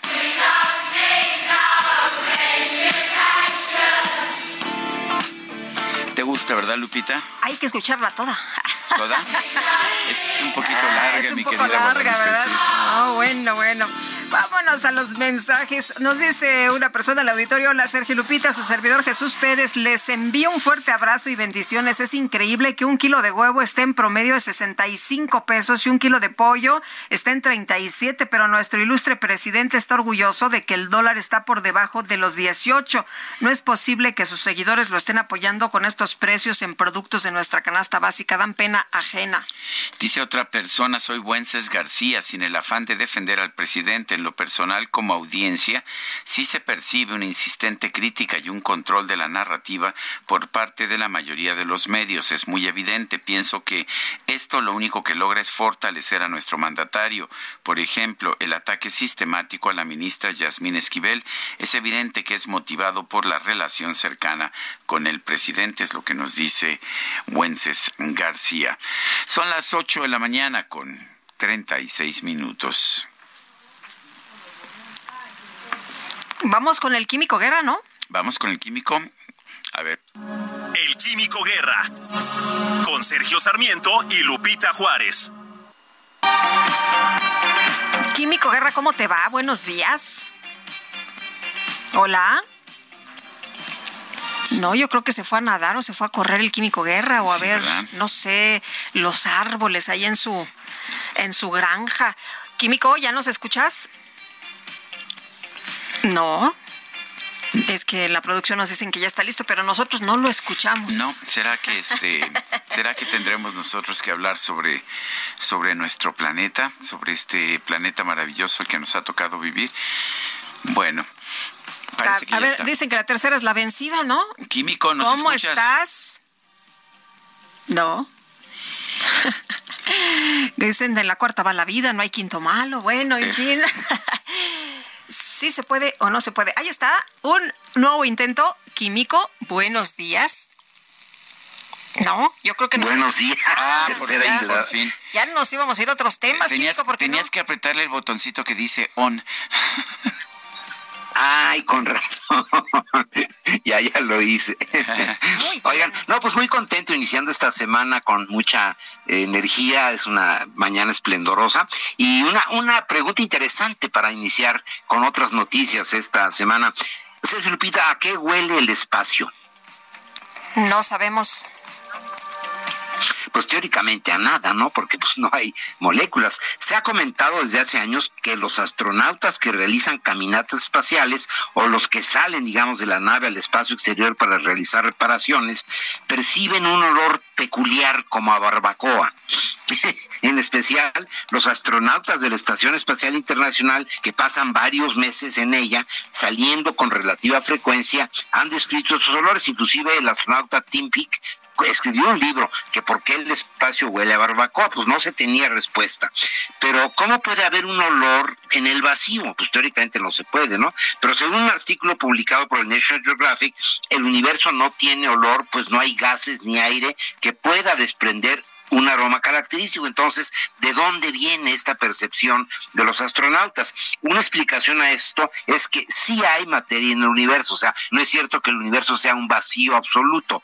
Tenemos partículas, tenemos fotones, tenemos iones, y una explicación también es de que hay eh, oxígeno atómico en el, en el espacio, no molecular, no el O2, sino O simplemente, y que al entrar de regreso a la estación, estos, eh, los trajes de los astronautas están contaminados con este oxígeno atómico no molecular y en el momento en que entra en contacto con el oxígeno molecular, el O2 que sí hay adentro de los eh, cubículos, digamos, de la estación espacial, entonces se forma ozono y el ozono, y yo he olido el ozono sintetizado en laboratorio, etcétera, tiene un olor eh, cierto metálico, como, como frío, no sé, es picante, un poco picante, ¿no?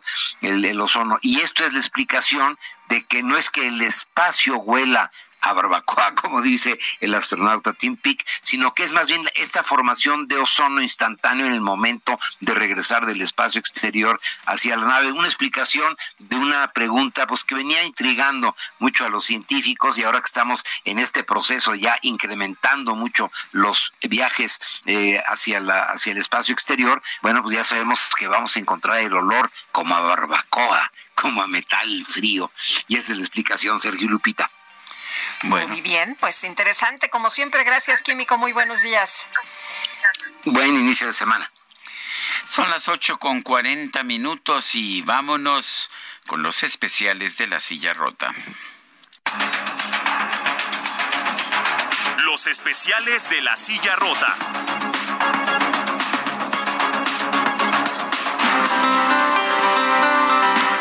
Jorge Ramos, periodista de La Silla Rota. Adelante, ¿qué nos tienes esta mañana? ¿Qué tal, Sergio? Muy buenos días, Lupita, auditorio. Pues nada, fíjate que nos llevamos ya varias semanas con una discusión en las alturas respecto del maíz. ¿Qué se hacer con el maíz? Eh, hay un conflicto incluso en puerta con, con Estados Unidos que está pues, eh, alegando algunas cuestiones en materia comercial. Pero fíjate que nosotros, eh, Sergio, estamos viendo con eh, quienes producen maíz.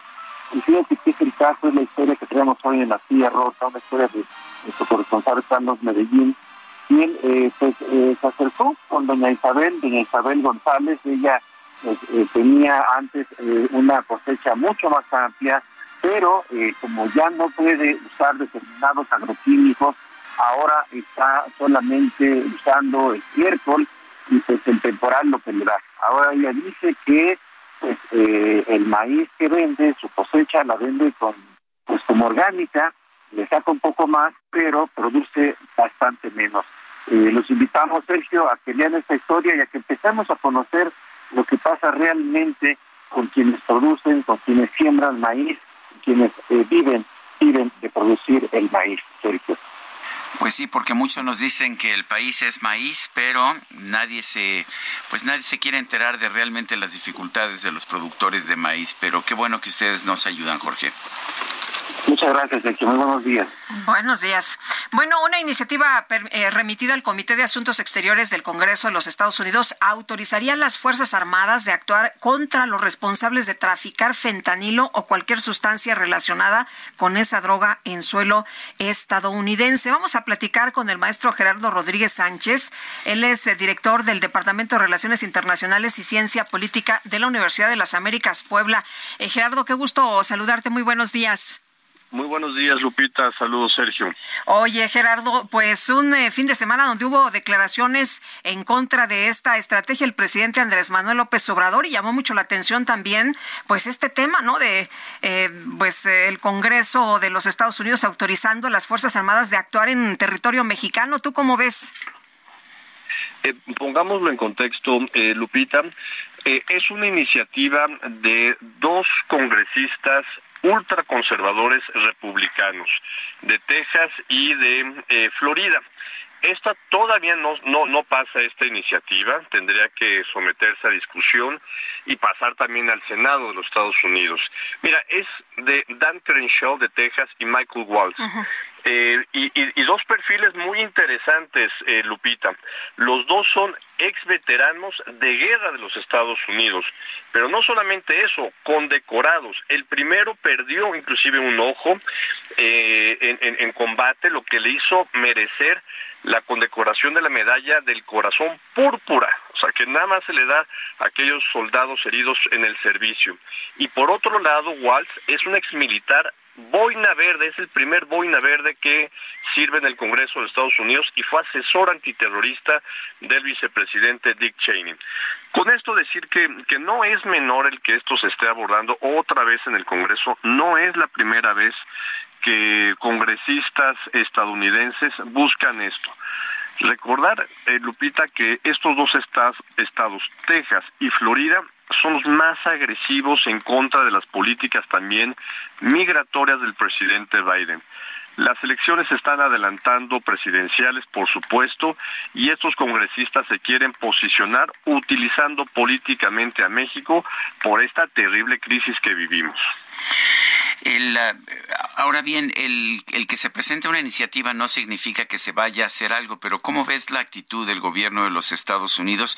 ¿Ha habido presión en el sentido, eh, presión en el Congreso y no nada más de algunos congresistas radicales, de que se declare a los grupos criminales de México como grupos terroristas para permitir una acción militar en contra de ellos? ¿Tú ves alguna posibilidad de que esto ocurra? La, la posibilidad es muy baja pero si llegara a suceder, Sergio, el impacto negativo sobre la relación bilateral sería muy alto.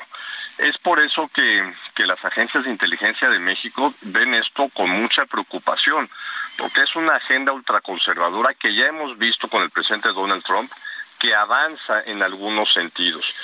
Muy poca probabilidad, Sergio, de que se utilice el ejército de los Estados Unidos para intervenir en México y atacar a estos criminales pero ha rozado la mente del inquilino de la Casa Blanca. Recordemos que eh, ya está documentado por ex asesores que el presidente Donald Trump le preguntó al jefe del Estado Mayor Conjunto de los Estados Unidos si podía bombardear los laboratorios clandestinos de producción de fentanilo en Sinaloa.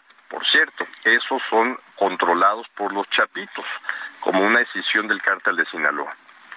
Oye, ¿y cómo es la reacción del de, gobierno de México? Bueno, el presidente ya habló esta mañana sobre el tema y dice que, pues, eh, hace un llamado, ¿no? A los mexicanos que viven en Estados Unidos, porque dice que estos eh, eh, señores siempre quieren sacar raja política y que no se olviden de estos agravios, pues, cuando aparezcan en la boleta y que voten por otros lo que México ha tenido que hacer, lo ha hecho, pero la verdad es que no hemos logrado tener un lobby mexicano fuerte para evitar que estas versiones ultraconservadoras de los republicanos lleguen al poder. Entonces, la verdad es que creo que es un llamado eh, certero. México tiene todo el interés de que sus paisanos, los intereses de México allá, no sean afectados. Me parece que es una, es una decisión acertada de posicionarse en ese sentido, Lupita. Muy bien. Pues muchas gracias por platicar con nosotros esta mañana, Gerardo. Gracias, saludos, Sergio saludos, hasta luego. Gracias, y efectivamente el presidente López Obrador dijo que estos congresistas de Estados Unidos buscan sacar raja política y propaganda con la propuesta para autorizar el uso de las Fuerzas Armadas de aquel país para atacar a los cárteles de la droga, por supuesto, terrorismo. En la conferencia de prensa de esta mañana en Palacio Nacional, el mandatario mexicano dijo que un congresista de Texas introdujo en enero una propuesta de legislación que busca autorizar el uso de las Fuerzas Armadas en contra de los responsables de traficar con fentanilo. Esto siempre, como ya nos había adelantado Lupita, están denostando a México para sacar raja electoral. Y son las ocho con siete minutos. Bueno, pues el Instituto Nacional de Estadística y Geografía dio a conocer el registro administrativo de la industria automotriz de vehículos ligeros. José Sosaya, presidente de la Asociación Mexicana de la Industria Automotriz, gracias por platicar con nosotros esta mañana. Muy buenos días. Muy buenos días, Lupita, Sergio, qué gusto estar con ustedes. Oye, pues cuéntanos de estos datos. Bueno, pues como vemos en en la misma información que ya se proveyó, la producción se incrementó 6.1%, la exportación 12% y las ventas internas 24%, cosa que es muy positivo, estamos viendo con mucho mucho optimismo este año y confiamos en que así seguirá. La, eh, finalmente estamos viendo ya un repunte que pueda ser sostenible porque pues hemos visto que desde la pandemia la producción de de automóviles, pues simple y sencillamente no parece, no parece repuntar, particularmente por el mercado interno. Mira, ha habido dos factores importantes, como ustedes bien lo saben. Uno, obviamente, la falta de los microcomponentes, eh, bueno, la, el, el poderlo surtir de manera suficiente, y por otro lado, los temas de logística que ha habido a nivel mundial. Esto poco a poco se ha ido mejorando, no digo regularizando, pero mejorando, y vemos con bastante optimismo que este año, pues ojalá se regularice de forma más importante y veamos mejores números en todo el año, a lo largo de todo el año para el sector. Oye, creo que va a ser fundamental. ¿Y como ven el panorama, creen que esto suceda, que sí se concrete? Sí, sí, sí, estamos, no solo el panorama, los números ya de enero y febrero así nos lo están demostrando y eso, eso es la, el motivo de nuestro optimismo. O sea, sí, sí se está viendo. El, la, eh, ¿Cuáles han sido las principales dificultades? ¿Ha sido falta de crédito? ¿Ha sido falta de poder adquisitivo? ¿Ha sido la famosa falta de chips? ¿Cuáles han sido los problemas? Pues mira, en este caso lo más importante ha sido la falta de chips. Lamentablemente ha habido una demanda creemos suficiente, lo que no hemos podido es surtir esa demanda lamentablemente por la falta de chips. Como, como te decía, se ha ido mejorando este tema, no resuelto totalmente, pero sí mejorando, ya los, los que van a adquirir un auto nuevo tendrán tiempos de espera menores poco a poco y eso creemos que se está reflejando en estos números. Muy bien, pues José, muchas gracias por platicar con nosotros esta mañana. Muy buenos días. Un gusto estar con ustedes. Muchas gracias por el interés. Gracias, es José Sosaya, presidente de la Asociación Mexicana de la Industria Automotriz. Y bueno, vale la pena señalar que pues que la industria automotriz es una de las industrias que generan mayor actividad económica y prosperidad dentro de nuestro país. Bueno, y el autonombrado asesor de transparencia y combate a la corrupción, José Luis Moya, acumula denuncias en su contra, dos por extorsión y otra más por intentar ingresar de forma violenta a las instalaciones de Heraldo Media Group. Moya, Moya fue acusado de extorsión y difamación por primera vez en el 2006 por Isabel Miranda de Wallace, a quien exigió 200 mil dólares. El sujeto denunciado cuenta con antecedentes de ejercer presión también contra funcionarios y empresarios utilizando nombres falsos e información que muchas veces distorsiona obtenida pues mediante lo que era el Instituto Federal de Acceso a la Información, el IFAI, a través de solicitudes de información, en su comparecencia en el Senado de la República para ocupar un lugar como comisionado del IFAI, quedó asentado que José Luis Moya se acerca a las empresas para obtener beneficios económicos, interponiendo denuncias anónimas a su favor con el objetivo de ejercer presión mediática y jurídica. La semana pasada, el vicepresidente de Relaciones Institucionales del Heraldo Media Group, Antonio Olguina Costa informó de la denuncia presentada contra José Luis Moya Moya por el delito de extorsión. ¿Y qué le parece a usted? Pues eh, intentó ingresar de forma violenta a las instalaciones del Heraldo Media Group el pasado viernes. Son las ocho con cincuenta y un minutos. El FBI emitió ayer una alerta para, para ubicar, para localizar a cuatro ciudadanos estadounidenses que desaparecieron el viernes después de ser baleados y secuestrados en la ciudad de Matamoros, allá en Tamaulipas. Eh, la corporación no dio detalles sobre las víctimas, pero dijo que este viernes tres hombres habían muerto y una mujer resultado herida quienes después habrían sido llevados por un grupo criminal. Eh, eh, había ha habido falta de información por parte de los de las autoridades. Eh, sin embargo, fuentes de seguridad locales señalan que las víctimas podrían tratarse de haitianos, pero ahora el caso aparentemente daría un nuevo giro.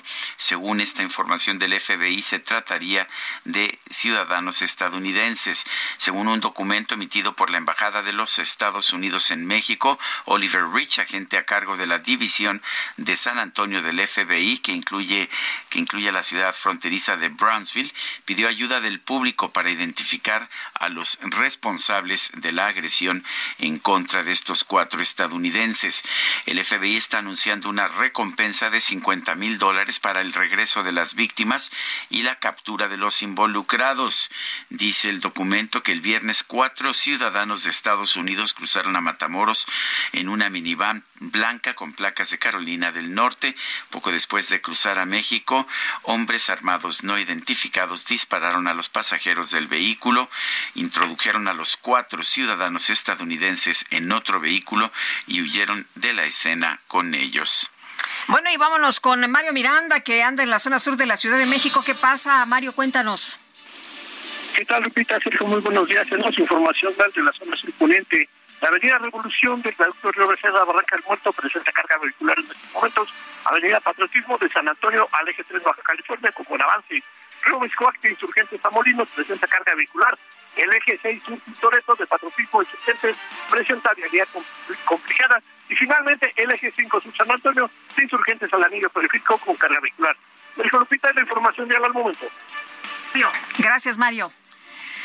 buenos días. Son las 8 de la mañana con 54 minutos, 8 con 54. Nuestro número para que nos mande mensajes de WhatsApp es el 55 2010 96 47. Repito, 55 2010 96 47. Vamos a una pausa y regresamos en un momento más.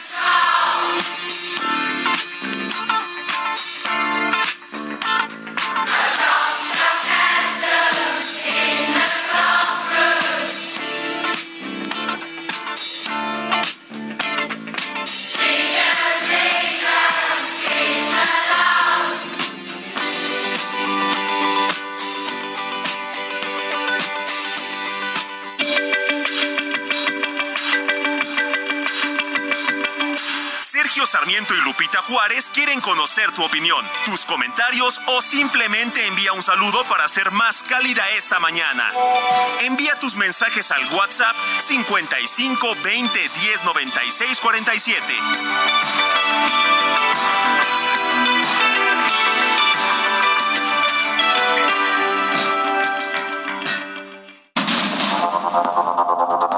Continuamos con Sergio Sarmiento y Lupita Juárez por el Heraldo Radio.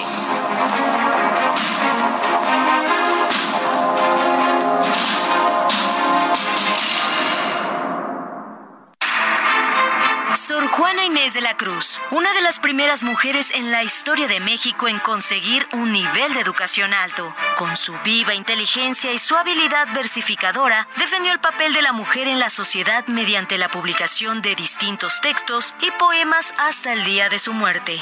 Falleció mientras ayudaba a sus compañeras enfermeras durante la epidemia de cólera que asoló a México en 1695. Siendo una pionera en defender los derechos de la mujer, dejó a su paso un gran legado que al día de hoy se sigue recordando. Fuerte, audaz e histórica.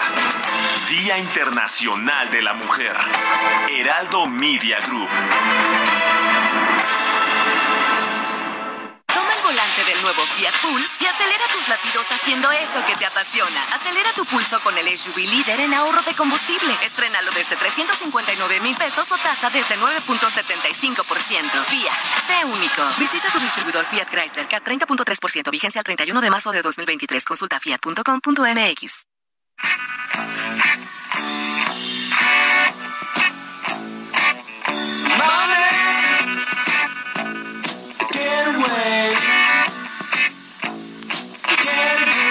love me.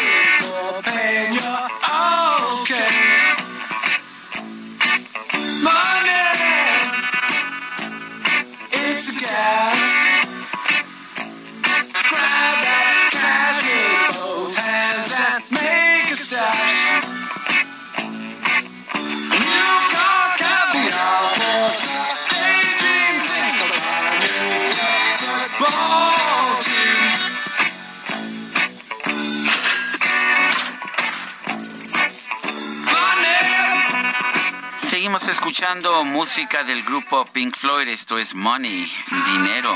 Nada que le interese a uno, ¿verdad? No, no, no. Dicen que el dinero no sirve para nada, pero sí para todo lo demás. El dinero no es la vida, es tan solo vanidad. Ah, sí. ¿Quién cantaba eso? Emilio Tuero, creo. Bueno, pues Money estamos escuchando y recuerde usted que estamos recordando y festejando el cumpleaños de David Gilmour, guitarrista, compositor del grupo Pink Floyd.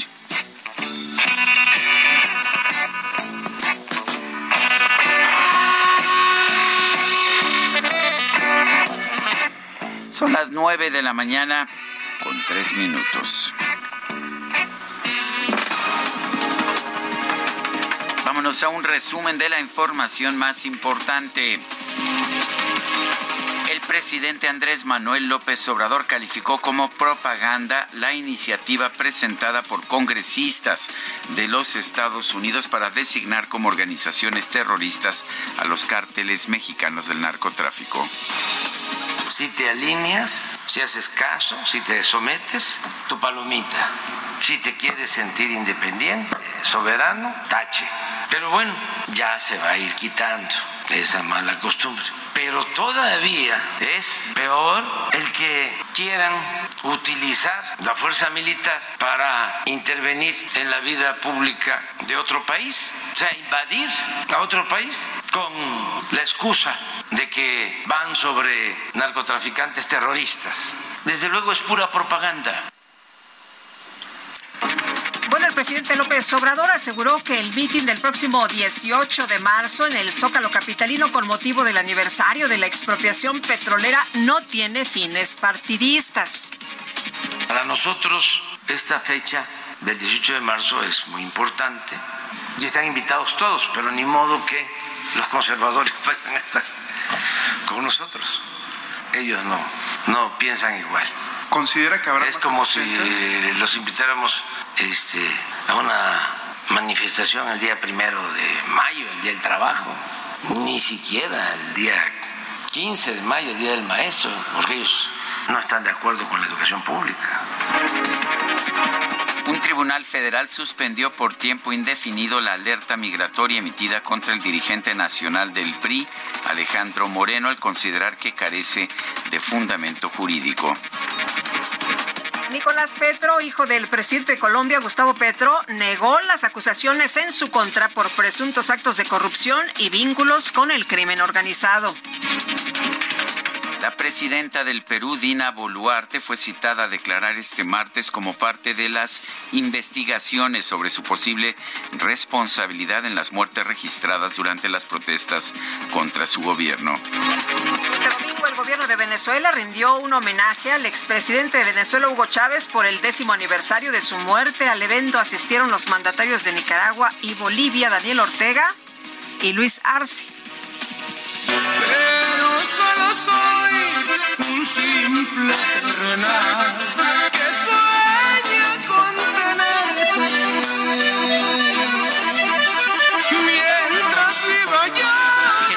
el cantante regional mexicano Julián Álvarez vivió un momento curioso.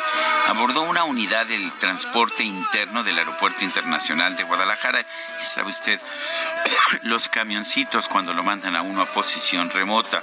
Y bueno, los pasajeros lo reconocieron, por supuesto, y comenzaron a pedirle que cantaran, que cantara. Julián accedió a cantar un fragmento de su tema terrenal, aunque reconoció que pues aún se siente apenado ante las muestras de cariño de sus seguidores.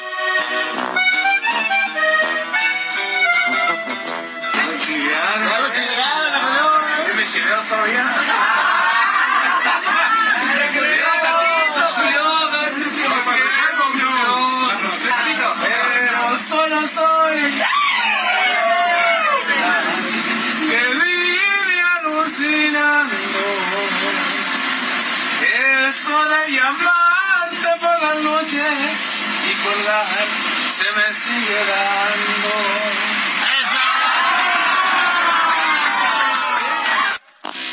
And I'm walking on sunshine. And I feel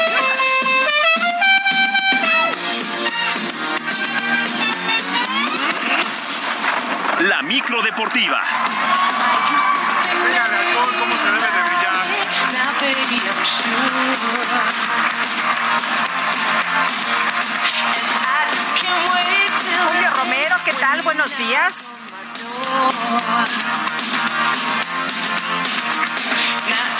Sergio Lupita, muy buenos días, muchas gracias amigos del Heraldo Radio, qué placer saludarles. Estamos arrancando una nueva semana con toda la felicidad, con toda la actitud que caracteriza a esta micro deportiva. Así es que empezamos a aventar la lámina informativa después de este fin de semana que ha estado bastante, bastante intenso. Bueno, arrancamos con el piloto mexicano Sergio Pérez que pues eh, también, también inicia la campaña con el pie derecho de la temporada 2023 de la Fórmula 1 de automovilismo. Concluyó en el segundo lugar, solamente por detrás de su coequipero de Red Bull, Max Verstappen, en lo que ha sido el Gran Premio de Bahrein. La tercera eh, plaza le correspondió al veterano Fernando Alonso con su Aston Martin en un resultado en verdad que a todo mundo le gustó y todo mundo festejó, sobre todo por Fernando Alonso. El tapatío tuvo que trabajar la carrera ya que en la arrancada perdió el segundo lugar ante el Ferrari de Charles Leclerc, pero con mucha paciencia y muy buen manejo de los neumáticos logró recuperar esa posición. Eh, eso era fácil hacerlo, ¿no? Pero empezar de la manera que lo hicimos, uno y dos eh, ayer y uno hoy, es un excelente resultado para el equipo. Bien, bien por Checo Pérez. La siguiente carrera, la segunda fecha, será el próximo 19 de marzo en Arabia Saudita. Así es que arranca, arranca la emoción de la Fórmula 1. Eh, va a estar bueno, va a estar bueno el, el, la rivalidad, el pleito que van a traer ahí deportivamente hablando Max Verstappen y Checo Pérez con Red Bull, pero eh, que Aston Martin haya obtenido este resultado. En fin, los McLaren, los Ferrari, luce, luce una muy, muy, muy buena temporada. Bueno, mientras tanto, resultados completos. Se jugó ya la fecha 10 del torneo de clausura en el fútbol mexicano. Estamos llegando a la mitad de la campaña prácticamente. El equipo de Tigres venció 1 por 0 a Necaxa. Mazatlán obtiene su primera victoria bajo el mando de Rubén Omar Romano. Venció 3 por 1 a la máquina celeste de Cruz Azul. Es un triunfo que en verdad es un respiro para el equipo de Rubén Omar Romano. Es un triunfo muy importante por, por el rival y porque el equipo venía mostrando mejoría, pero eh, le faltaba completarla. Es decir, los momentos eran tenían que ser mucho mayores para, para poder lograr un triunfo. Y creo que hoy se hizo a partir del minuto 25 o 30 del primer tiempo, se hizo un gran partido. Por su parte, los Cholos de Tijuana empataron a uno con los rojinegros del Atlas. El León se impuso 2 por 0 a San Luis. Las Águilas del América cayeron 3 por 0 ante los Tuzos del Pachuca. Guillermo Almada, técnico del conjunto de los Tuzos, tomó con mucha calma el resultado, a pesar de, que le quitaron el invicto al América en prácticamente un año en la cancha del Estadio Azteca. No tiene nada de especial, son tres puntos muy valederos, eh, con un rival de mucha jerarquía el, el, gran trabajo que está haciendo el Tano no va a desmerecer por una derrota después de, de, tantos partidos. Pero sí habla bien de Pachuca porque el último partido que había perdido había sido con nosotros aquí en el Azteca este, y hoy hicimos una demostración muy valedera que nos posibilitó llevarnos los tres puntos. ¿no? Palabras de Guillermo Almada. Mientras tanto, Monterrey le pegó 3 por 0 al equipo de Juárez. Las Chivas Rayadas del Guadalajara 2 por 0 sobre el Santos Laguna. Y el mediocampista del rebaño, Fernando Beltrán, señaló que tanto el equipo como la afición comienzan a ilusionarse con los resultados y la forma de jugar dentro de la cancha. No, las ganas, simplemente las ganas. El amor a ganar, la parte donde estamos haciendo un hábito por ganar y ganar y ganar y ganar. Creo que esta parte es muy nueva para nosotros. El profe Pauna, a pesar de que hagamos buenos partidos, siempre nos exige y hay algo que nos tiene que mejorar y esa es la realidad. Ya este domingo en Ciudad Universitaria, el equipo de los Pumas perdieron 4 por 2 ante la Franca del Puebla y de nueva cuenta el cuadro universitario falló como local en CEU y de momento su técnico Rafael Puente desconoce su futuro al frente del equipo. Yo solamente me ocupo de, de trabajar, de estar a la altura de lo que representa vestir esta camiseta, estar al frente de esta institución y es simple y sencillamente de lo que en conjunto con todo mi cuerpo técnico y con todos los futbolistas nos estamos ocupando. De, de, evidentemente tenemos que corregir muchas cosas porque hoy otra vez desatenciones puntuales nos cuestan caras en ambas áreas. ¿no? En el duelo que puso fin a esta jornada 10, el equipo de Querétaro venció 1 por 0 al Toluca. Con estos resultados, ¿cómo está el top 5 aquí en la micro deportiva? Monterrey, líder general de la competencia, tiene 25 puntos. Segundo es Tigres con 21. Tercero Chivas también con 21. El Pachuca llegó a 19 unidades en el cuarto sitio y los Diablos Rojos del Toluca están en el quinto lugar con 18 unidades. Y vámonos a la actividad de mexicanos en el balompié de Europa. Arrancamos con Guillermo Ochoa, que fue titular por segundo juego consecutivo con el equipo del Salernitana y dejó su portería en ceros en el empate contra la Sampdoria en la Serie A de Italia en su fecha 25. En los Países Bajos, el PSB derrotó 1 por 0 al Rick Waldwick con Eric Gutiérrez entrando de cambio al minuto 64, fecha 24. Por su parte, el Feyenoord venció también 1 por 0 al Groningen con Santiago Jiménez los 90 minutos y no anotó. En España, en España, fecha 24, el Betis, el Betis empató sin goles con el Real Madrid. En este duelo, Andrés Guardado jugó los últimos 15 minutos para el Betis. El español perdió 2 por 1 ante el Valladolid. César Montes estuvo los 90 minutos para el equipo del español. El Atlético de Madrid golea 6 por 1 al Sevilla. El Barcelona 1 por 0 al Valencia. El Mallorca de Javier Aguirre perdió 1 por 0 ante el Elche. Y con estos resultados, pues el Barça sigue encabezando la tabla general con 62 puntos. El Real Madrid está con 53 y ya es tercero. El Atlético de Madrid llegó a 45 unidades. En otras cosas, pasando a otras cosas, el australiano Alex Diminao conquistó su primer torneo ATP 500 al ganar la final del abierto mexicano de tenis allá en Acapulco sobre el estadounidense Tommy Paul. Parciales de 3-6, 6-4 y 6-1. Tuvo que venir de atrás de Minaur. Por supuesto, consideró que este es el triunfo más importante de su carrera. Hasta ahora no he estado del todo contento con, con mi carrera. Siempre, siempre quiero más y mejor. O sea, eh, y aún estando aquí donde estoy con un título de ATP 500, aún así quiero más. O sea, esto lo único que, que va a hacer es darme más fuerza, más motivación para, para seguir persiguiendo mis sueños. Bueno, pues se cumplieron ya 30 años, 30 años del abierto mexicano de tenis, el más importante en Latinoamérica. La verdad es que es espectacular y a pesar de que pues figuras como eh, Carlos Alcaraz, como eh, pues Casper Ruud, el noruego, que ahí no, no tuvieron los resultados esperados en este torneo, me parece que ha sido espectacular con grandes juegos y va, va creciendo este abierto y se va ratificando como el mejor por lo pronto en América Latina. Y en actividad del béisbol de las grandes ligas, la pretemporada este domingo, el mexicano Julio Urias tuvo su última salida antes, antes de integrarse con la selección mexicana para el Clásico Mundial. Los Dodgers vencieron 8 por 4 a las Medias Blancas de Chicago. El sinaloense trabajó por espacio de cuatro entradas, solamente le conectaron tres hits, no recibió carrera, no regaló base por bolas y solamente ponchó a un enemigo. Julio Urias se perfila como el abridor de la novena tricolor el próximo 11 de marzo enfrentando a Colombia.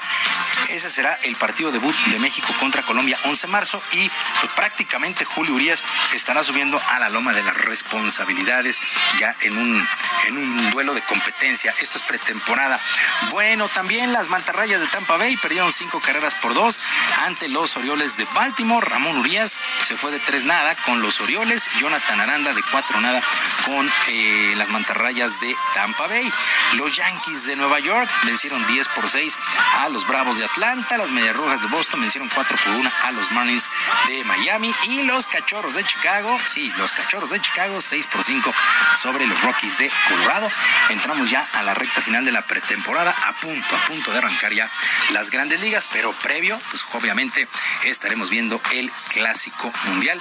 A México le toca estar en la sede de Phoenix, Arizona. Sergio Lupita, amigos del auditorio, la información deportiva este lunes, que es un extraordinario día para todos. Por supuesto, una mejor semana.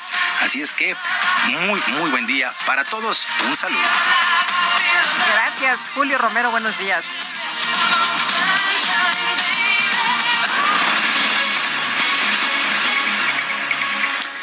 El embajador de los Estados Unidos en México, Ken Salazar, dijo en, un comunicado, en una declaración, que no tenemos mayor prioridad que la seguridad de nuestros ciudadanos. Señaló, señaló en un documento el embajador Salazar que el viernes 3 de marzo atacantes desconocidos en Matamoros, Tamaulipas, secuestraron la punta de pistola a cuatro ciudadanos estadounidenses en un incidente en el que murió trágicamente un ciudadano mexicano inocente. Dice Ken Salazar, el embajador que la mayor prioridad de la seguridad es la seguridad de los ciudadanos estadounidenses. Este es el papel más fundamental del gobierno estadounidense. Oficiales de diversas agencias de procuración de justicia están trabajando con las autoridades mexicanas en todos los niveles de gobierno para lograr el, para lograr la detención eh, de los responsables del incidente en Matamoro. Y bueno, pues esto es lo que dice el embajador Ken Salazar después de que eh, después de que tuvimos información muy confusa en un principio, pero que hoy queda claro que cuatro ciudadanos estadounidenses han sido atacados y secuestrados allá en la ciudad de Matamoros. Son las nueve de la mañana con diecinueve minutos. Bueno, y vámonos al teatro con Ana Graham, que está aquí en esta cabina y la saludamos como siempre con mucho gusto. ¿Cómo estás? Bienvenida, muy buenos días. Hola, con mucho, mucho muy contenta de verlos después de algunos años. Hace tantos años. Ana, cuéntanos, eh, siempre nos has eh, mostrado obras que nos sacuden y en esta ocasión pues no es la excepción, nos hablas de un tema muy importante, el de la migración, y háblanos de esta puesta en escena. Sí, en la obra El síndrome de Duchamp, que está presentándose en el Foro Lucerna, nos queda solamente un fin de semana. Es una obra sobre es la historia de Juan. Juan es un migrante mexicano en la ciudad de Nueva York que tiene el sueño de ser un comediante de stand-up, pero por lo pronto trabaja como conserje en un club de stand-up y, velador en un club de stand-up. Y un poco son las peripecias de este personaje eh, que habla de lo que es ser migrante desde un punto de vista distinto, en donde estamos enfocados en la humanidad, no en la condición de migrante de Juan. Juan se siente muy solo, entonces eh, hace amigos, literalmente, con sus manos. Eh, y estos están representados eh, con marionetas, con objetos, es una obra sobre objetos, y son como alter egos de, de, de, Juan, en donde a través de esto vamos conociendo su vida, cómo se siente y sus necesidades que son iguales a las de todos los demás seres humanos, que es que sus padres, su madre esté orgullosa de él, eh, tener un amor, tener amigos y, y, las cosas que va apreciando como migrante en Nueva York que lo hacen sentirse pequeño, las cosas que extraña de México, tanto cosas positivas como negativas de su estancia allá. Es eh, una obra, suena, suena un poco serio el tema, pero en realidad es una comedia. Así, eso que nos has platicado no suena. Suena un poco rudo eso de que está solo, y, ya sabes pues, qué es lo que enfrentan muchos de los migrantes, ¿no? Así es, pero quisimos un poco como desestereotipar esta idea, ¿no? Del migrante que, que está solamente pensando en la economía y en mandar dinero a casa y hablar un poco de todos los lados que tiene el ser humano cuando está en un país ajeno y lejos de los seres que ama, de una forma muy accesible.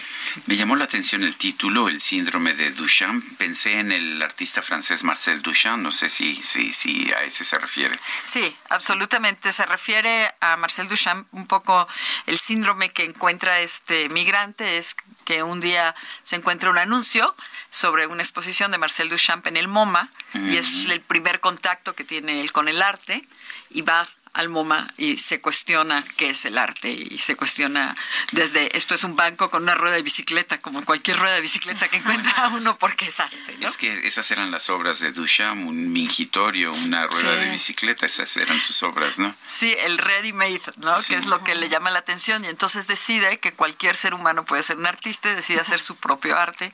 Un poco aquí la, la comedia juega en que él se comunica con su madre a través de cassettes, porque su madre es, es ciega y le dice que está triunfando en Nueva York, quiere que estén orgullosos de él. Y un día su madre consigue una visa y le dice que va a ir a testiguar su éxito.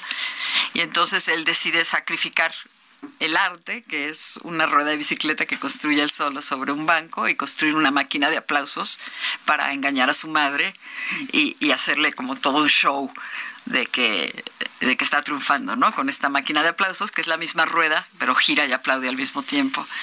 Entonces ahí es un poco este juego de la comedia y, y de pues de los deseos humanos, ¿no? Oye, ¿cuándo se, perdón? Sí, adelante. Sí. ¿Cuándo, ¿Cuándo, se presenta eh, esta obra y dices que nada más va a queda, queda un fin de semana? Queda ¿no? este ¿verdad? fin ¿Sábado, de semana. domingo? Jueves, jueves a las y viernes Ajá. a las 8:30, sábados a las 7 y el domingo a las 6. Les diría corran, compran sus boletos eh, porque se acaban rapidísimo y es el último fin de semana. está en este complejo que a mí me parece de los más maravillosos, eh, que es el Teatro Milán y el Foro Lucerna, que están allá en la colonia Roma, ¿no es así? O en la En colonia, Juárez. En la colonia Juárez. Sí, un teatro muy, muy bonito.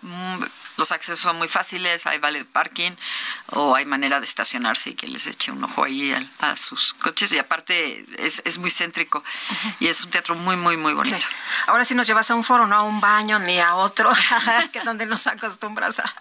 Sí, a este es un foro que se convierte en una bodega y en, en un espacio donde tenemos aproximadamente 300 objetos, que es teatro de es una combinación de estilos, de teatro de objetos, de clown, de stand-up comedy y, de títeres. eh, Y pues es, es una mezcla muy, muy particular. Muy bien. Pues eh, Ana, muchas gracias. Qué gusto verte de nuevo. Muchas gracias a ustedes. Y gracias por la invitación. Los esperamos allí y espero verlos muy pronto nuevamente. Claro Muchas sí. gracias, Hay que igualmente. ver- hay que ver teatro, ya sabe usted que Guadalupe es teatrera a morir y yo teatrero a vivir, o sea que O sea que los dos vamos, a, a- Los dos al- vamos al al teatro, teatro. constantemente. son las nueve con veinticuatro. Nuestro número para que nos mande mensajes de WhatsApp 55 20 10 96 47. Regresamos.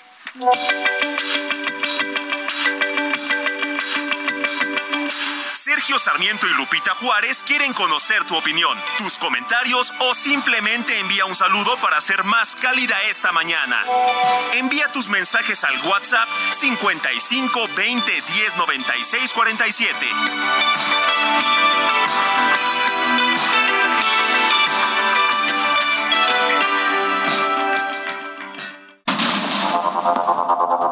Continuamos con Sergio Sarmiento y Lupita Juárez por el Heraldo Radio.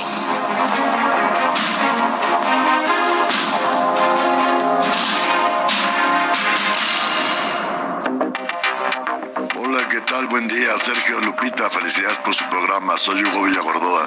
Yo creo que lo de las carreteras es una trampa espantosa. Debería de cobrarse por kilómetros recorrido, no por cualquier cuota en cualquier espacio sin tener un orden. Es un robo. Buenos días, gracias.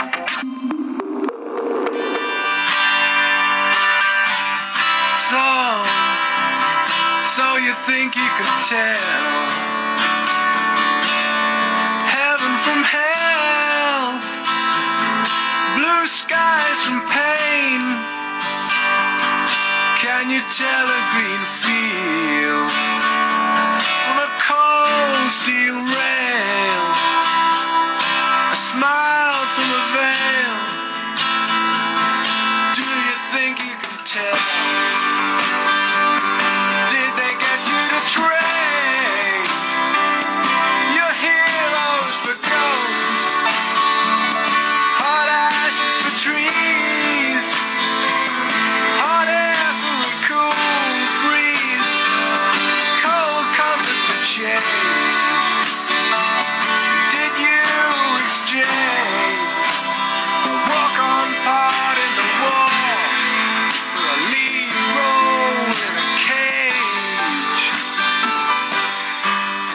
probadita de este grupo clásico de la historia del rock, Wish You Were Here. El grupo es Pink Floyd. Estamos festejando a David Gilmour, el autor de muchas de sus canciones, eh, de buena parte de sus instrumentalizaciones, de la musicalización. Él nació el 6 de marzo de 1946, tiene 76 años.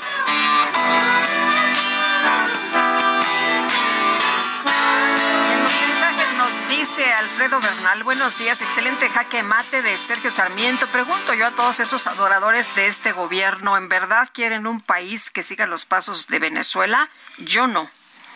Bueno, y dice otra persona, el que todos los medios critiquen a AMLO no es que haya una consigna, es resultado de sus pésimas decisiones y temas que son imposibles de no mencionar. En cuanto a la ministra, es un pésimo ejemplo para todos los alumnos y no podemos dejar de señalarlo. Firma José Ramón Domínguez. Sergio Lupita, excelente día. Eh, dice, ah, bueno, nos está poniendo su lista de canciones, ¿eh?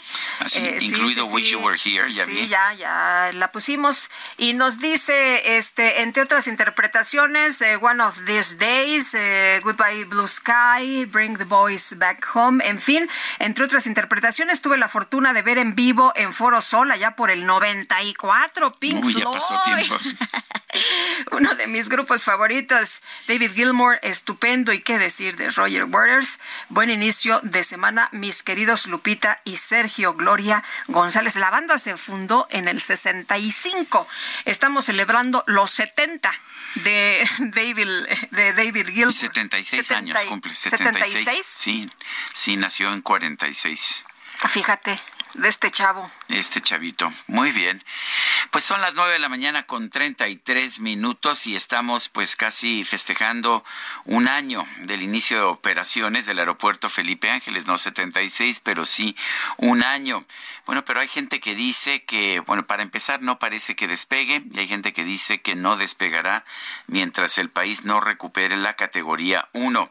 Fernando Gómez es analista de aeropuertos y negocios. Lo tenemos en la línea telefónica. Fernando, ¿cómo estás? Buenos días. Gracias por tomar nuestra llamada. Cuéntanos eh, cómo estás viendo eh, a un año de distancia, pues ya la operación de este aeropuerto internacional Felipe Ángeles. A propósito, ¿encontraste dónde conecta el tren que tienen? Porque he buscado tomar el tren que en el que aparecía el presidente para llegar allá. ¿Y, y qué crees? En Buenavista no me saben dar señal. No, exactamente, Sergio Lupita, muy buenos días. ¿Cómo estás? Gracias Buenos por- días. Eh, sí, efectivamente, Sergio, no existe ese tren.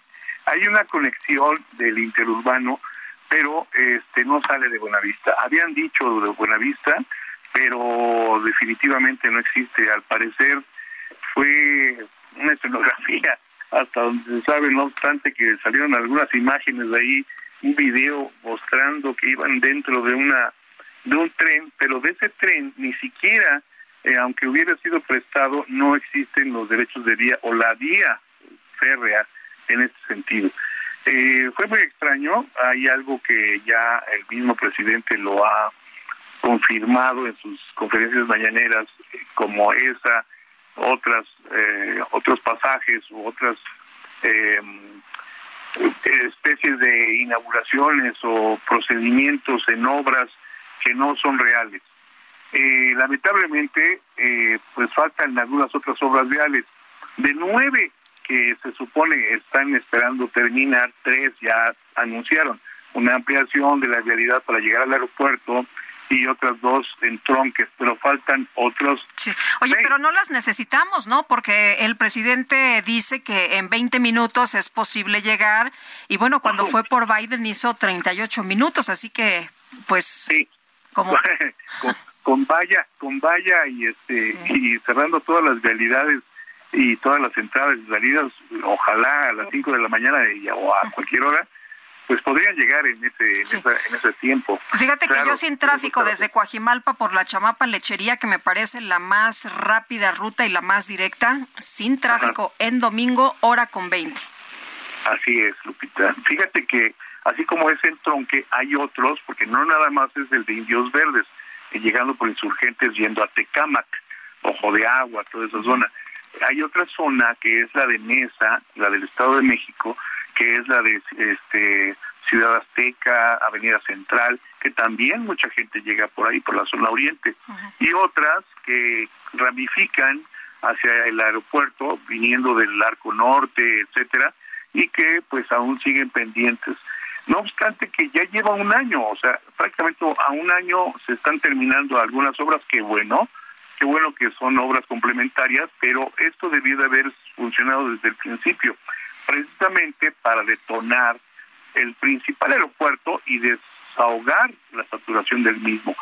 ¿Qué tenemos ahora? Pues un aeropuerto con 13 destinos internacionales, eh, este, perdón, nacionales, cuatro internacionales, eh, Panamá, Honduras, Venezuela, Cuba, cuando en realidad deberíamos estar viendo o preocupados por captar el turismo que viene de nuestro principal socio y vecino, que es Estados Unidos y también Canadá.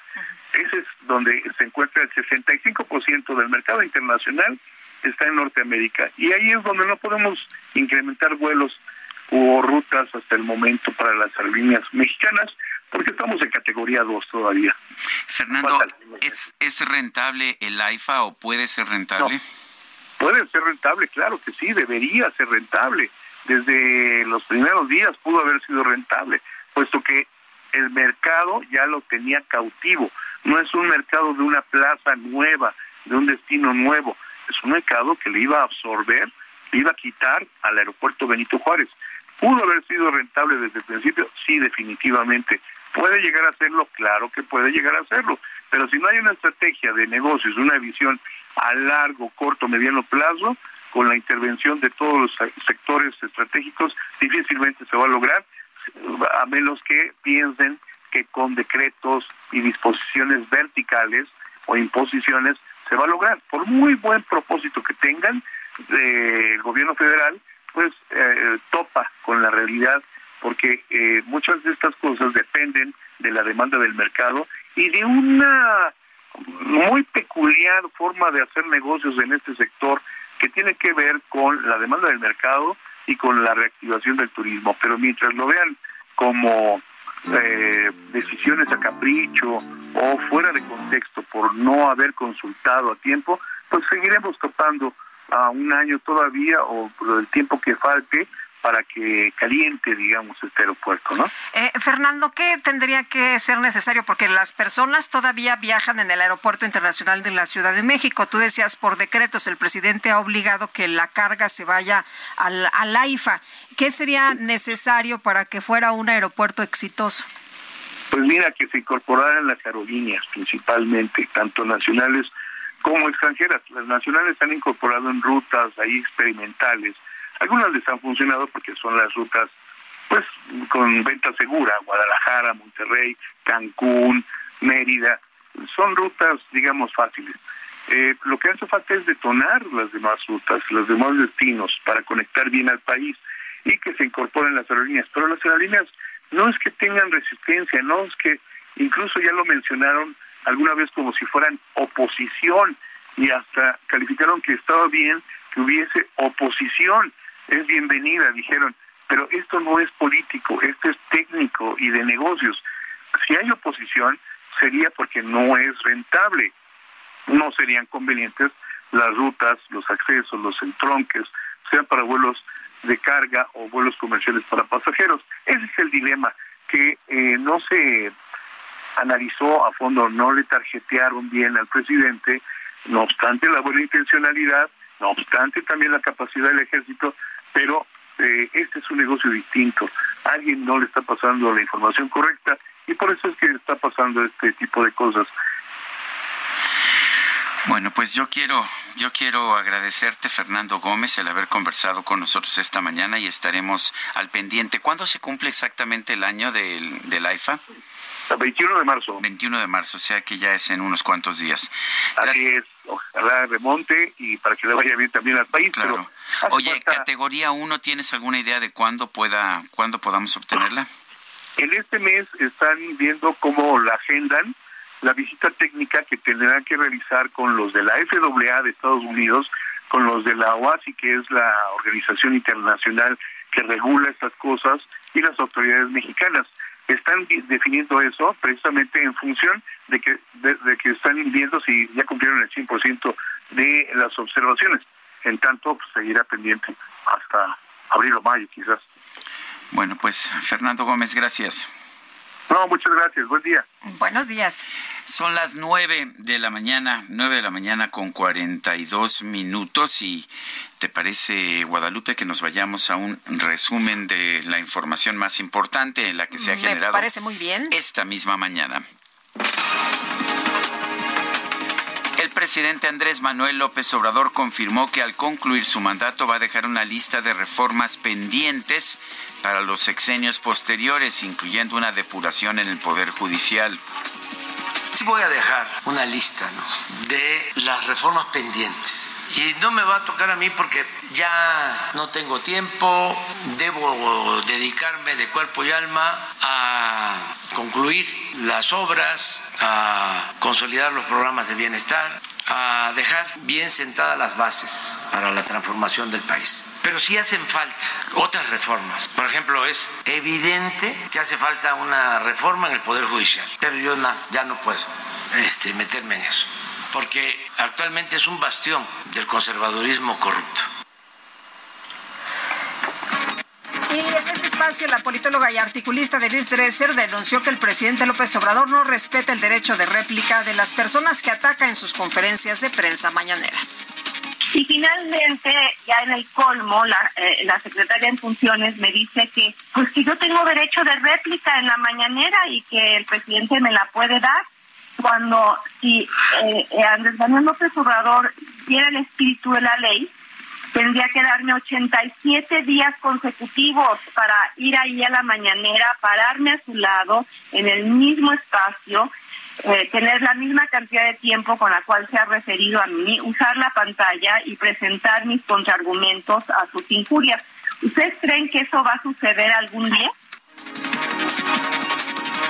El FBI ofreció una recompensa de 50 mil dólares por información que ayude a localizar a cuatro ciudadanos estadounidenses secuestrados en Matamoros, Tamaulipas, el pasado 3 de marzo. El ejército de Ucrania informó que este lunes logró derribar 13 drones explosivos de fabricación iraní de un total de 15 artefactos que fueron lanzados por las fuerzas rusas. Tribunal de Belarus condenó en ausencia a 15 años de prisión a la principal opositora de ese país, Svetlana Tijanovska, Tijanovskana, por distintos delitos contra la seguridad nacional como conspiración para tomar el poder por vías inconstitucionales. El gobierno de Francia anunció un acuerdo con las principales empresas de distribución minorista para limitar los precios de varios productos durante un trimestre antiinflación. Cuando voy al Distrito Federal, como siempre ando con poco dinero. Cuando el hambre me empieza a molestar, yo me aviento mis tacos de suadero, con su cilantro, su cebollita. A través de TikTok, un joven que se hace llamar Takeroski comenzó a compartir sus experiencias como taquero en la Ciudad de México, ofreciendo consejos tanto para los clientes como para taqueros novatos. Recientemente se hizo viral un video en el que revela un truco para que al acudir a un puesto tus tacos tengan más carne. Pedirlos de tres en tres. Los y los rockeros se avientan sus tacos de suadero. Consejo taquero. ¿No sabes cuántos tacos pedir? Calcula el tamaño de la mano de tu taquero. Por lo general nos caben tres tacos. Si pides más de esos, le vamos a echar menos carne para que nos quepan. Pide tres. Y ya está listo, eh, listo Federico Arreola con su comentario. Federico, ¿cómo te va? Muy buenos días. Buenos días, ¿cómo están ustedes? Bien. Oye, pues hay muchos temas, pero ¿por cuál te vas? Pues por la reunión de mujeres de, de Morena que ayer, pues, no, no, no sé si, el- si fue una convocatoria de Claudia Sheinbaum, supongo que sí, porque es la jefa de gobierno en la Ciudad de México. Estuvieron todas las, creo que faltó una de las gobernadoras de Morena, hubo otros, otras funcionarias, este, presidentas municipales, secretarias, en fin.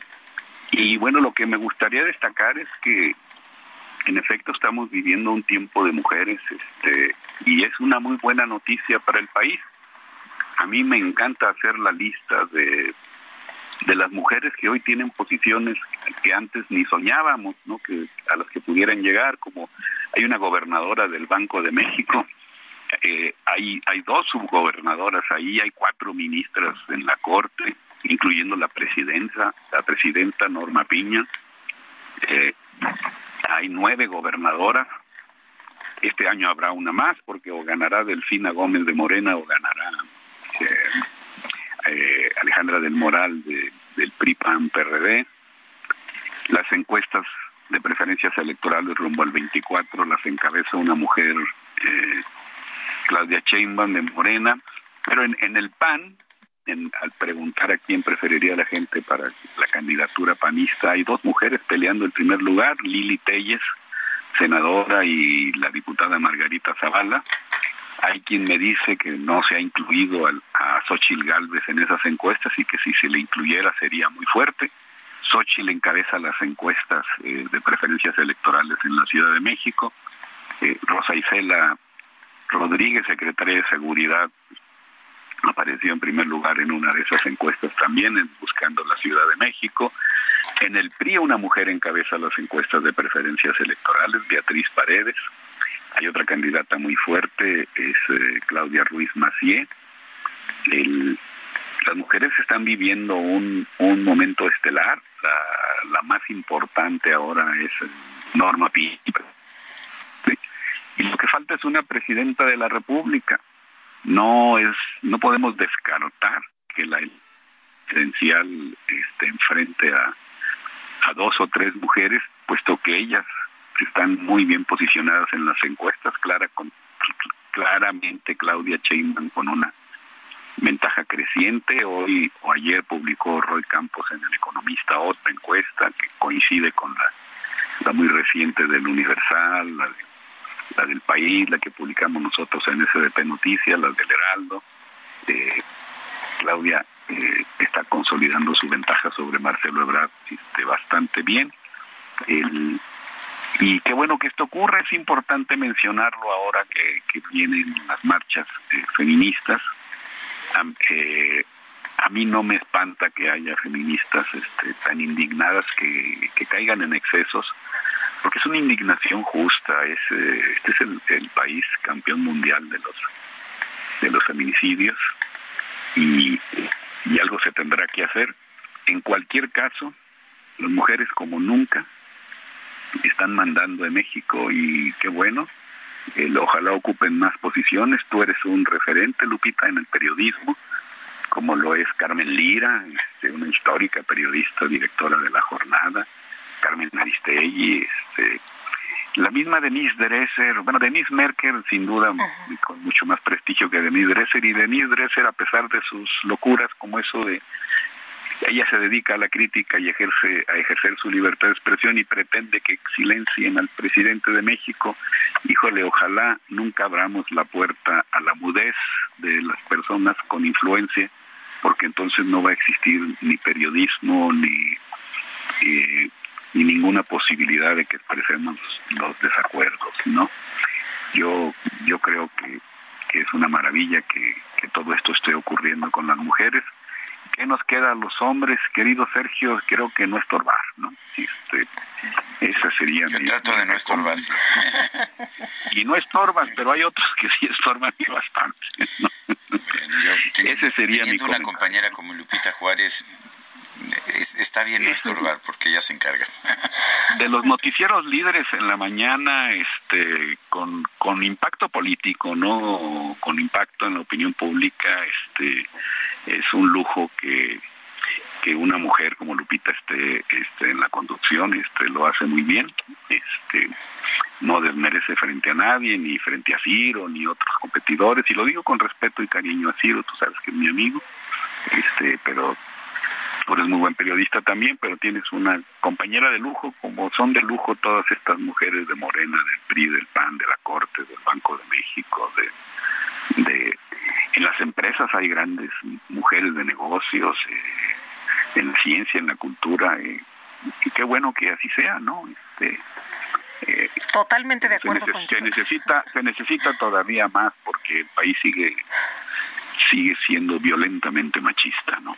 Hay que romper eso de alguna manera. Muy bien. Pues ese sería mi comentario, ¿no? Pues te lo agradezco, Federico. Muchas gracias. Muy buenos días. Gracias a ustedes. Hasta luego. Nos escuchamos la próxima semana, Federico Arriola. Son las nueve, nueve de la mañana con 52 minutos. Eh, en estos momentos el- la bolsa mexicana pierde ligeramente 0.09%, el peso en ventanillas bancarias 18.43 y bueno, y el peso en los mercados al mayoreo eh, 18.0157 se sigue manteniendo muy firme, muy sólido el peso mexicano. Bueno, el presidente López Obrador anunció que la conferencia de prensa matutina de este jueves se va a realizar en el búnker que tenía Genaro García Luna, exsecretario de Seguridad de Felipe Calderón y declarado culpable de varios cargos, entre ellos de narcotráfico por un jurado en la Corte de Nueva York. El anuncio se hizo en la mañanera y bueno, pues eh, vamos a, a estar muy pendientes, ¿no? Y son las nueve 9 de la mañana con 53 minutos. Mañana nos vamos a estar enlazando una parte del equipo. Estaremos en ANTAD, en, en Guadalajara, en la Expo Guadalajara, en la Expo ANTAD, esta pues enorme feria de, del comercio mexicano y Guadalupe y una parte del equipo se quedan aquí en la Ciudad de México. Yo me voy con otra parte del equipo allá a Guadalajara. Ya, ya sabe usted aquí que el DJ Kike se encarga de que todos estemos coordinados y bueno, pues lo haremos, lo haremos muy bien, por supuesto. Entonces, eh, nos escuchamos Nos mañana, escuchamos Guadalupe. mañana con y mucho nos gusto. vemos el próximo miércoles, si te parece. Me el parece próximo miércoles bien. 8 de marzo es Ay, el qué día- rápido que se está pasando todo esto. Está el Día Internacional de la Mujer. Estaremos eh, dando cobertura a todas las movilizaciones y nosotros ya casi nos vamos, ¿verdad? Nosotros ya nos vamos. Hasta mañana. Gracias de todo corazón.